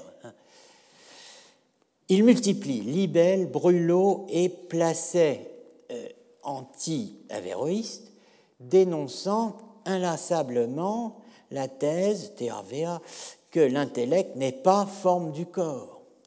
Comme dans, alors je prends un exemple, simplement en février 1311, la thèse affirmant que l'intellect n'est pas forme du corps, donc comme dans le Liber de Syllogismis Contradictoris, où intellectus non est forma dans esse corporis, l'intellect n'est pas forme donnant l'être au corps, constitue l'erreur numéro 21. L'unicité de l'intellect constituant l'erreur numéro 22, je fais sa liste. Hein. Intellectus est unus in numero in omnibus hominibus cela dans le De Erroribus Averrois et Aristotelis, selon le même couplage de et la même numérotation, 21-22. On retrouve cela dans le Liber de nt quod simpliciter est perse et propter se existens et agens de septembre 1311, où Intellectus non est forma dans esse corpori euh, constitue la huitième sur dix euh, des erreurs d'Averroès dans le livre 3 du De Anima. En appelle à la fois au père du concile et au roi de France, roi de France à Paris, père du concile à Vienne. Euh, le concile et le roi de la collaboration compliquée, disons, desquelles résulte à la même époque, n'oublions pas, la dissolution de l'ordre du Temple. Le 13 mars 1312, la bulle in excelso. on peut imaginer que les maîtres parisiens aient lu dans les injonctions, dans l'unique injonction viennoise, une intention anti-avéroïste qui n'y était pas, mais que la situation universitaire et les diagnostics répétés de Lulle avaient fini par imposer. Ce qui intéresse la réécriture de, l'histoire de la philosophie médiévale, c'est la manière dont la, euh, comment dirais-je, la, la prescription du Concile de Vienne a pu donner naissance deux siècles plus tard à l'implacable dispositif de la 35. C'est là qu'on retrouve le trio Alexandre, Averroès, Vérité de la foi, mise en place à l'Université de Paris à la fin du XIIIe siècle. Et un personnage dont nous avons eu plusieurs fois l'occasion de parler, euh, celui que l'on pourrait considérer comme le plus grand philosophe français du Moyen Âge, s'il n'était né Picard, ce qui académiquement fait une grosse différence nationale, c'est le mot la nation picarde n'étant pas la nation française. Bon, Jean Buridan. Une certitude, la réception buridanienne de la Constitution à la Faculté des Arts de Paris, pièce essentielle, je crois, de l'archéologie du sujet agent, articule une problématique où Olivier ne joue aucun rôle, contrairement au trio Aristote, Alexandre et Averroès. Et euh, c'est elle qui fournit la grille d'opinion reprise deux siècles plus tard par la 35 la formule de Vienne pouvait satisfaire des euh, demandes distinctes. Contre Livy, oui. Contre Averroès, peut-être aussi. Les maîtres arts parisiens professionnellement confrontés à la seconde ont, tiré, ont tiré de cette prescription de Vienne, en tout cas, un programme théorique au long cours, où la théorie la vérité de notre foi, n'est-ce pas, qui est aussi la théorie thomasienne de l'âme, tacitement opposée peut-être à Vienne à celle de a été mobilisée ensuite pour contrer l'erreur avéroïste en la mettant en dialogue avec celle d'un auteur dont on ne connaissait que bien peu de choses de première main, Alexandre d'Aphrodise. La proscription viennoise est suivie d'effets dans le monde académique. C'est clair. Ce n'est pas Clément V qui en assure la pleine diffusion, mais son successeur Jean XXII. Le pape, euh, je pense, quand il se baladait, devait euh, essayer de cacher les scalpes qui pendaient euh, à sa chasuble, n'est-ce pas? Puisqu'il a, condamné Guillaume de Cam, Michel de Cesena, Marcel de Padoue, Maître Eckhart, enfin bon, c'est quelqu'un d'efficace. Les décrets du Concile général de Vienne et les constitutions compilées par Clément V, donc, je vous ai rappelé tout cela, Bertrand de Goth, pape de 1305 à 1314, promulgué le 21 mars officiellement 1314 à Monteux, n'ont joui en fait du vivant de Clément V que d'une diffusion limitée. C'est son successeur, Jean XXII, un personnage très important. Hein. Jacques Duez, pape de Cahors, n'est-ce pas Pape de 1316 à 1334, qui a réellement autorisé la collection et l'a rendue publique après certains remaniements sous le titre de Clementine, les Clémentines, précédée d'une bulle, Coniam nulla juris sanctio, en 1317, la collection étant adressée donc avec une bulle d'envoi aux universités de Bologne, de Paris, on a la lettre du 1er novembre 1317, de Toulouse et d'Avignon. Les Clémentines, encore appelées Constitution de Clément V, puis Clementina Unica de Summa Trinitate et Fide Catholica, la Clémentine unique sur de la Trinité suprême et la foi catholique, sont partie intégrante du corpus du droit canon où elle figure entre le Liber Sextus, ou Sext, de Boniface VIII, Benedetto Caetani, pape de 95 à 1303, et les Extravagantes de euh, Jean XXII. La dimension universitaire, théologique et philosophique autant que juridique de, de, l'intention intervention du pape Jean XXII, qui était un grand juriste, est claire dans Quoniam Nulla ce que nous appelons ici aftermath du Concile de Vienne s'entend à partir de cette communication. Clément V prescrit une doctrine comme étant celle de la foi catholique, que l'âme rationnelle ou intellective n'est pas euh, forme du corps humain par euh, elle-même euh, et par essence, non, proscrit, n'est-ce pas? Je dis prescrit, mon Dieu, et, euh, donc il proscrit euh, toute doctrine qui est en euh, contradiction avec la doctrine de la vérité catholique. Les usagers de la bulle précisent les proscriptions. Ici, Alexandre, là, Averroès. Deux philosophes, deux non-chrétiens, l'un païen, l'autre infidèle. Donc je répète, hein, Clément V prescrit une doctrine comme étant celle de la foi catholique, si vous préférez partir de prescrire, l'âme rationnelle ou intellective est la forme du corps humain par elle-même et par essence. il proscrit, c'est l'inverse. Et de toute façon, toute, toute doctrine en contradiction avec sa prescription est proscrite. Les usagers de la bulle vont préciser les proscriptions, faisant intervenir ici Alexandre, là Averroès. 40 ans après Cognam Nulla, la tertia lectura de Jean Buridan sur le livre 3 du De Anima apparaît comme la euh, matrice de la mise en musique effective, si je puis dire, du livret viennois, même si ce livret viennois est à Vienne en Isère et pas à Vienne en Autriche. Trois choses sur Buridan. Buridan, c'est un Parisien, il enseigne à l'Université de Paris, c'est un professionnel des arts, il enseigne la philosophie par la théologie. C'est un homme d'autorité, il sera deux fois recteur. C'est le cas de beaucoup de gens, mais enfin bon. Qui croise ces éléments comprendra immédiatement euh, notre thèse.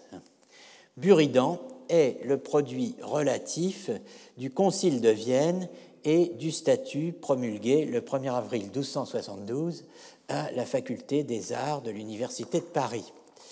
Au-delà, euh, il est l'opérateur ou l'un des opérateurs, mais essentiel, du processus historique que je décrirai volontiers par la formule. Donc Paris 1272, plus euh, Paris, Oxford 1277, plus Vienne 1311-1312, égale la 35 1513. Tous les artistes, mais aussi tous les théologiens, ont eu à intérioriser les, la prescription du Concile de Vienne. Ils l'ont fait à des degrés divers, mais ils l'ont fait. Je distingue Buridan et ceux qui dépendent directement de lui parce qu'il nous donne la matrice. Mais qui veut écrire l'histoire de la philosophie médiévale sous ce rapport doit évidemment regarder aussi les autres, et notamment ceux qui sont avant Buridan, comme on le fera s'il reste encore un peu de temps tout à l'heure. Buridan. La question 3 de la euh, Tertia Lectura sur le livre 3 du De Anima, traitant la question du statut de l'intellect, présente les trois opinions articulée jadis par Radulfus Brito, celle d'Alexandre, celle d'Averroès, celle de la vérité de notre, foi, hein, pas de la foi, mais de notre foi. Notez ici O1, O2, O3, je dis de notre foi parce que si on dit la vérité de la foi, on peut se voir accusé de s'accepter soi-même de l'adhésion à la vérité de la foi. Il faut, euh, un témoignage d'adhésion personnelle. Ça veut dire ma foi, et non pas la foi. Hein. Je fais allusion à quelque chose de très précis que je n'ai pas le temps de développer. Donc, euh, cette, cette, articulation chez, chez Buridan se fait d'une manière qui, dans l'état actuel des connaissances, en tout cas des miennes, paraît assez nouvelle, puisqu'elle prend la forme d'une grille ou d'un crible, chaque position émergeant en se distinguant des autres par combinatoire, grâce à la mise en série de cinq facteurs. Être ou non forme substantielle inhérente du corps. Deuxièmement, être euh, ou non étendu euh, selon son extension. Quatrièmement, être ou non engendré et corruptible naturellement. Cinquièmement, être ou non multiple. On a là un parfait euh, échantillon de ce que Collingwood appelle un complexe constitué de questions et de réponses. Donc ici, la première opinion, celle d'Alexandre, est présentée ainsi. Alexandre disait que l'intellect humain est une forme matérielle engendrable et corruptible, éduite, c'est-à-dire tirée de la puissance de la matière, étendue selon l'étendue de la matière, comme l'arme du bœuf ou l'arme du chien, et qu'elle ne demeure pas après la mort. Fichtre. Deuxième opinion, Averroès. L'autre opinion, celle d'Averroès, c'était que l'intellect humain est une forme immatérielle, non engendrée et incorruptible, et qu'ainsi elle n'est pas éduite de la puissance de la matière, ni étendue, que bien au contraire, elle n'est pas multipliée par la multiplicité des hommes, mais qu'il n'y a qu'un unique intellect pour tous les hommes, à savoir celui par lequel je pense, par lequel tu penses, et ainsi de suite. C'est pourquoi ce n'est pas une forme inhérente au corps. De là vient qu'il, imagine que, de même que Dieu est présent sans distance au monde tout entier et à chacune de ses parties, sans pour autant être inhérent au monde ou à l'une des parties du monde, de même cet intellect se rapporte au monde sur le même mode, à savoir qu'il euh, n'est inhérent à aucun d'eux, mais assiste chacun directement, sans distance, tout en étant indivisible. La troisième opinion est la vérité de notre foi, à laquelle nous devons croire fermement. À savoir que l'intellect. Alors, croire fermement, c'est une expression technique. Hein, euh, on ne croit pas comme ça, on croit fermement, firmitaire. C'est-à-dire qu'on s'engage dogmatiquement. À savoir que l'intellect humain est forme substantielle du corps inhérente au corps humain mais non éduite de la puissance de la matière, ni étendue selon son extension, et par conséquent non engendrée ni corruptible naturellement. Il faut noter ici deux choses. Premièrement, énonce la thèse centrale de l'avéroïsme moderne, en introduisant les deux types de formes. L'intellect n'est pas une forme inhérente, et euh, non est forma inhérence corpori, et un corollaire, c'est une forme assistante, dont le mode d'immanence ou de présence indistante aux hommes est le même que celui de Dieu au monde. Deuxièmement, on a là un parfait échantillon de ce que Collingwood appelle un complexe de questions et de réponses, une matrice que l'on peut représenter ainsi, même si toutes les cases ne sont pas explicitement remplies dans le texte, par exemple être ou non multiple pour O1 et O3, elles le sont par implication, comme conséquence d'extensa, ou figure dans d'autres passages, par exemple dans la question 6 de la Tertia Lectura, explicitement Utrum intellectus humanus sit perpetuus. Alors vous voyez, c'est systématique, n'est-ce pas? Euh, Bon, âme intellective, forme du corps substantielle, euh, forme substantielle du corps inhérente, éduite de la matière, étendue, mortelle, engendrable et corruptible naturellement, multiple au 1, Alexandre dit oui à tout. Averroès dit non à tout. Au 3, l'opinion, enfin, c'est dit opinion, mais pas, bon, enfin, la vérité de notre foi, entre parenthèses, Thomas, s'accorde tantôt avec O1 contre O2, en disant oui à 1 et à 5, tantôt avec O2 contre O1, en disant non à 2, 3 et 4. O3 correspond à la position de Thomas d'Aquin, canonisé en Avignon par Jean XXII le 18 juillet 1323. Le philosophe commentateur n'a plus qu'à faire son marché, mise en forme par Buridan, la décrétale de Clément V lui dit que choisir. On retrouve la même topique dans les Questiones Parisienses in Aristotelis de Anima du buridanien Nicole Orem. Dans la dernière question du livre 3, question 19 euh, de ces questions sur euh, le De Anima, donc, utrum nonens posit intelligi, euh, est-ce que le non-être peut être objet de pensée, peut être intelligé, où il résume l'ensemble de sa position, il reprend nommément tous les éléments de la topique. Dans la question 4, traitant de la question de savoir si l'intellect est forme inhérente à la matière, autrement dit au corps humain, il expose la distinction des trois opinions principales, l'opinion d'Alexandre, l'opinion du commentator, Averroès, et celle, je cite, qui est conforme à la vérité et à la foi. Conforme à la vérité et à la foi. La deuxième opinion principale, celle d'Averroès, au deux, est présentée comme extrême, c'est-à-dire extrémiste. Elle pose, en fait, Orem rejette cette opinion, bien sûr, comme il rejette l'autre, Alexandre, mais en disant qu'elle est de toutes les opinions, celle d'Averroès, la plus improbable et la moins vraisemblable. Donc il place Alexandre au-dessus d'Averroès. Alors surtout cela, voyez Djuba, je ne sais pas comment on prononce, The Souls After Wien, euh, vu des théologiens franciscains sur la pluralité des formes et la pluralité des âmes, autour de 1315-1330. Je n'entre pas ici dans les détails de la position buridanienne, ni de celle d'Orem, de toute la moins défavorable à Alexandre. Je veux simplement présenter pour conclure trois exemples de complexes questions-réponses articulées à partir de la prescription de Clément V.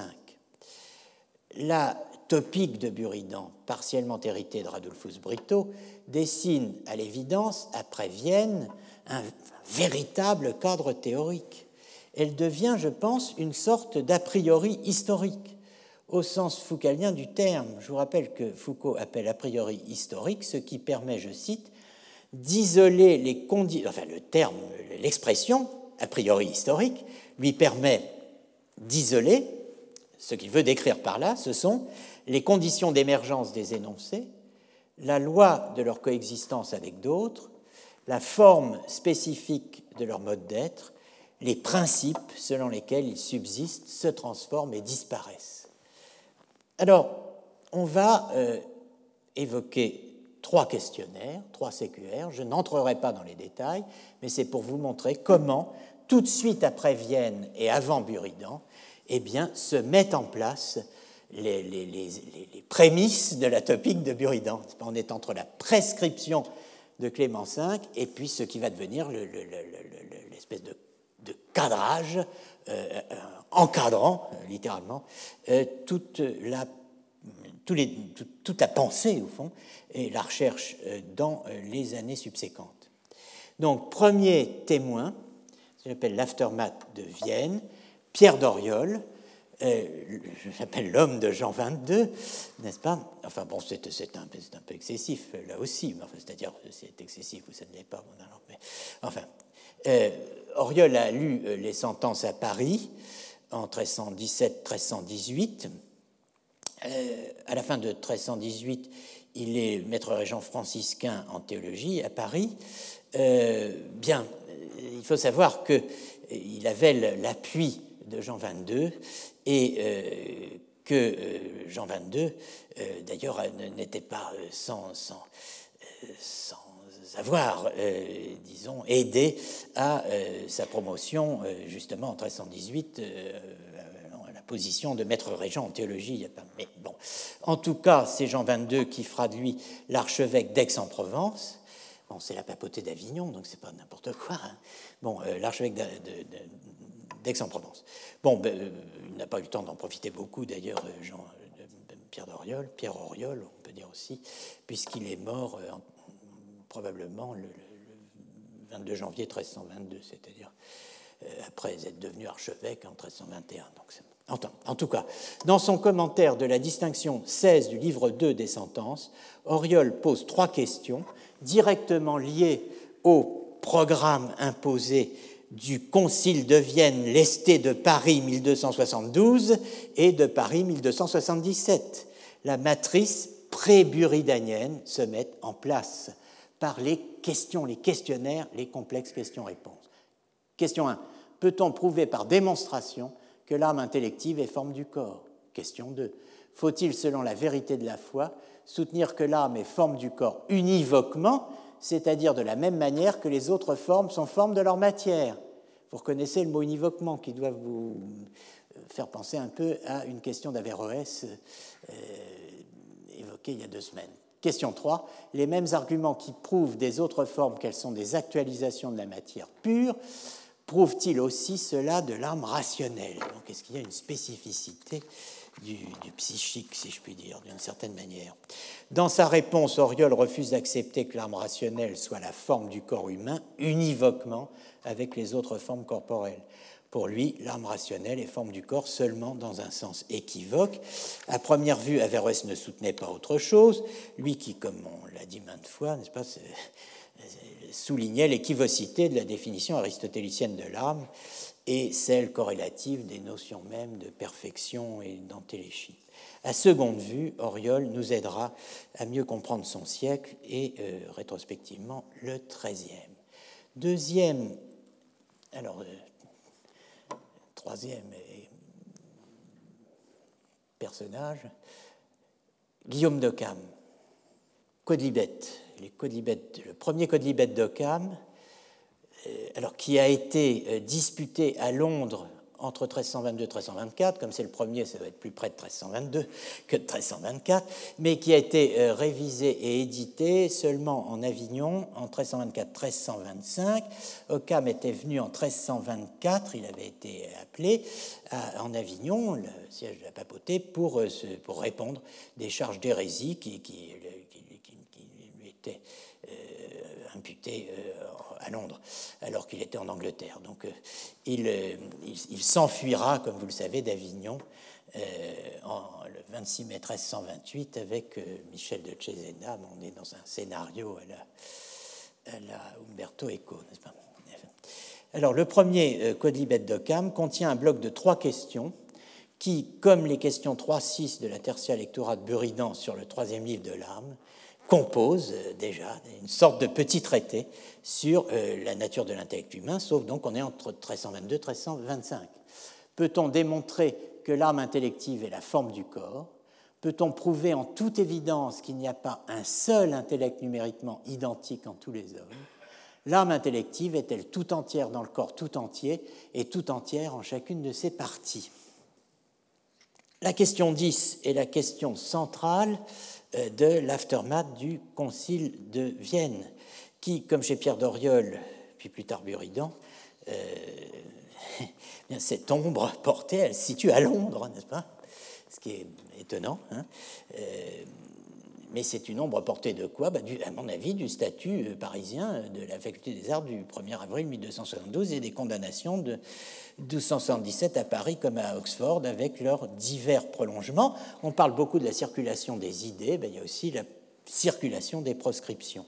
Alors, Occam n'est certes pas le seul à avoir abordé ces questions dans un code libet. Ici, euh, on retrouvera tout cela, vous retrouverez tout cela sur le support. Euh, je donne quelques exemples de la question 10 dans, chez d'autres auteurs, Guy Terrena, Gérard Dabville, Jean Baconthorpe, euh, certains codes libet sont à cheval, si je puis dire, sur les questions 10 et 11 de Cam, comme celui de Jean de Naples, euh, code libet 13, question 9, Utrum anima intellectiva, sit forma specifica propria hominis, qui fait évidemment référence à la thèse avéroïste, selon laquelle c'est la cogitative qui est la forme spécifique de l'homme et qu'il situe donc dans une espèce naturelle. La question 12, Guéric de Saint-Quentin, Guillaume de Hautain, Raymond Rigaud, Bernard de Trillia, Nicolas Trivette, Jean de Naples et d'autres, n'est-ce pas? Tout ça, c'est à lire, c'est à travailler, c'est à dépouiller. Le...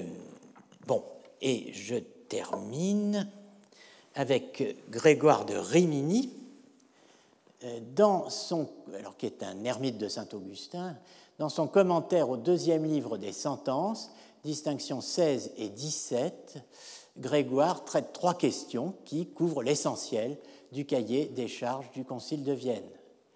Question 1. Peut-on prouver à l'évidence que l'arme selon laquelle l'homme est à l'image de Dieu Alors voyez comment les, les, formulations bougent, évoluent, et quelles sont les thèses théologiques qui sont à l'arrière-plan de la formulation d'une simple question? L'âme selon laquelle l'homme est à l'image de Dieu, à savoir l'âme intellective. Donc la thèse augustinienne de, l'âme, euh, n'est-ce pas, imago et vestigium dei, euh, c'est l'âme intellective. Est-ce qu'elle est la forme substantielle de l'homme? Question que n'aurait jamais posée Augustin, bon, mais euh, qui se pose? On est dans les années 1300 et quelques. C'est le vocabulaire d'Aristote. Deuxième question, y a-t-il en dehors de l'âme intellective une autre forme substantielle en l'homme? La question de la pluralité des formes. Question 3. La puissance sensitive et la puissance intellective en l'homme sont-elles réellement distinctes de l'âme? Dans cet euh, ensemble tripartite parfaitement articulé, qui redistribue une part impressionnante des matériaux accumulés depuis le début du XIVe siècle, l'ermite de Saint-Augustin, Grégoire de Rimini, discute les thèses de Thomas d'Aquin, de Dunscott, d'Adam Walham, mais il consacre aussi plusieurs passages à une discussion serrée de l'opinion d'Occam, telle qu'elle est exposée dans le Code Libet 2, question 10, ce qui en fait un document capital pour l'archéologie du sujet agent. De fait, tout en croisant le fer avec la thèse occamienne de la pluralité des formes substantielles, il propose une critique que l'on pourrait dire épocale, au sens où précisément elle fait époque, de l'unité de l'intellect avéroïste. Comme la thèse de l'unité de la forme substantielle qu'il défend sans se réduire à celle de Thomas ou des thomistes touche via ce qu'on appelait la littérature des correctoires, tout le débat sur les positions de Thomas suscité par le correctoire de frère Thomas de Guillaume de Lamar et les réponses des dominicains à cette agression franciscaine, eh euh, sans se réduire à celle de Thomas ou des thomistes, touche via la littérature des correctoires à l'un des thèmes les plus âprement discutés du Moyen Âge tardif, on peut dire que Grégoire est un formidable protagoniste nominaliste comme Buridan et Occam, mais sui generis de l'évolution et du mûrissement des problématiques médiévales de la subjectivité. L'un des plus remarquables artisans de l'allongement théologique du questionnaire anthropologique, du sujet de la pensée à l'unité de l'homme. Il faut suivre, il faudrait suivre, parce qu'elles sont indissociables, les deux critiques d'Occam et d'Averroès proposées par euh, Grégoire de Rimini, pour arriver à la topique du Latran, cependant, il faudrait évoquer, il faudra évoquer, même brièvement, un intermédiaire. On ne passe pas sans intermédiaire d'Occam ou Buridan aux années 1500. D'autant qu'en changeant de siècle, on est sorti du Moyen Âge et qu'on est passé en pleine Renaissance. Cet intermédiaire est Marcille Ficin, le traducteur de Platon et de Plotin le vecteur du changement est sa théologie platonicienne de l'immortalité des âmes, publiée en 1482. J'en dirai quelques mots si le temps le permet, le temps qui fuit et le temps qu'il fait, euh, avant euh, d'évoquer brièvement le Concile de Latran V, sur lequel beaucoup de choses ont déjà été écrites et même parfois dites euh, ici même. Voilà, je vous remercie. À la semaine prochaine. Retrouvez tous les contenus du Collège de France sur www.colège-2-france.fr.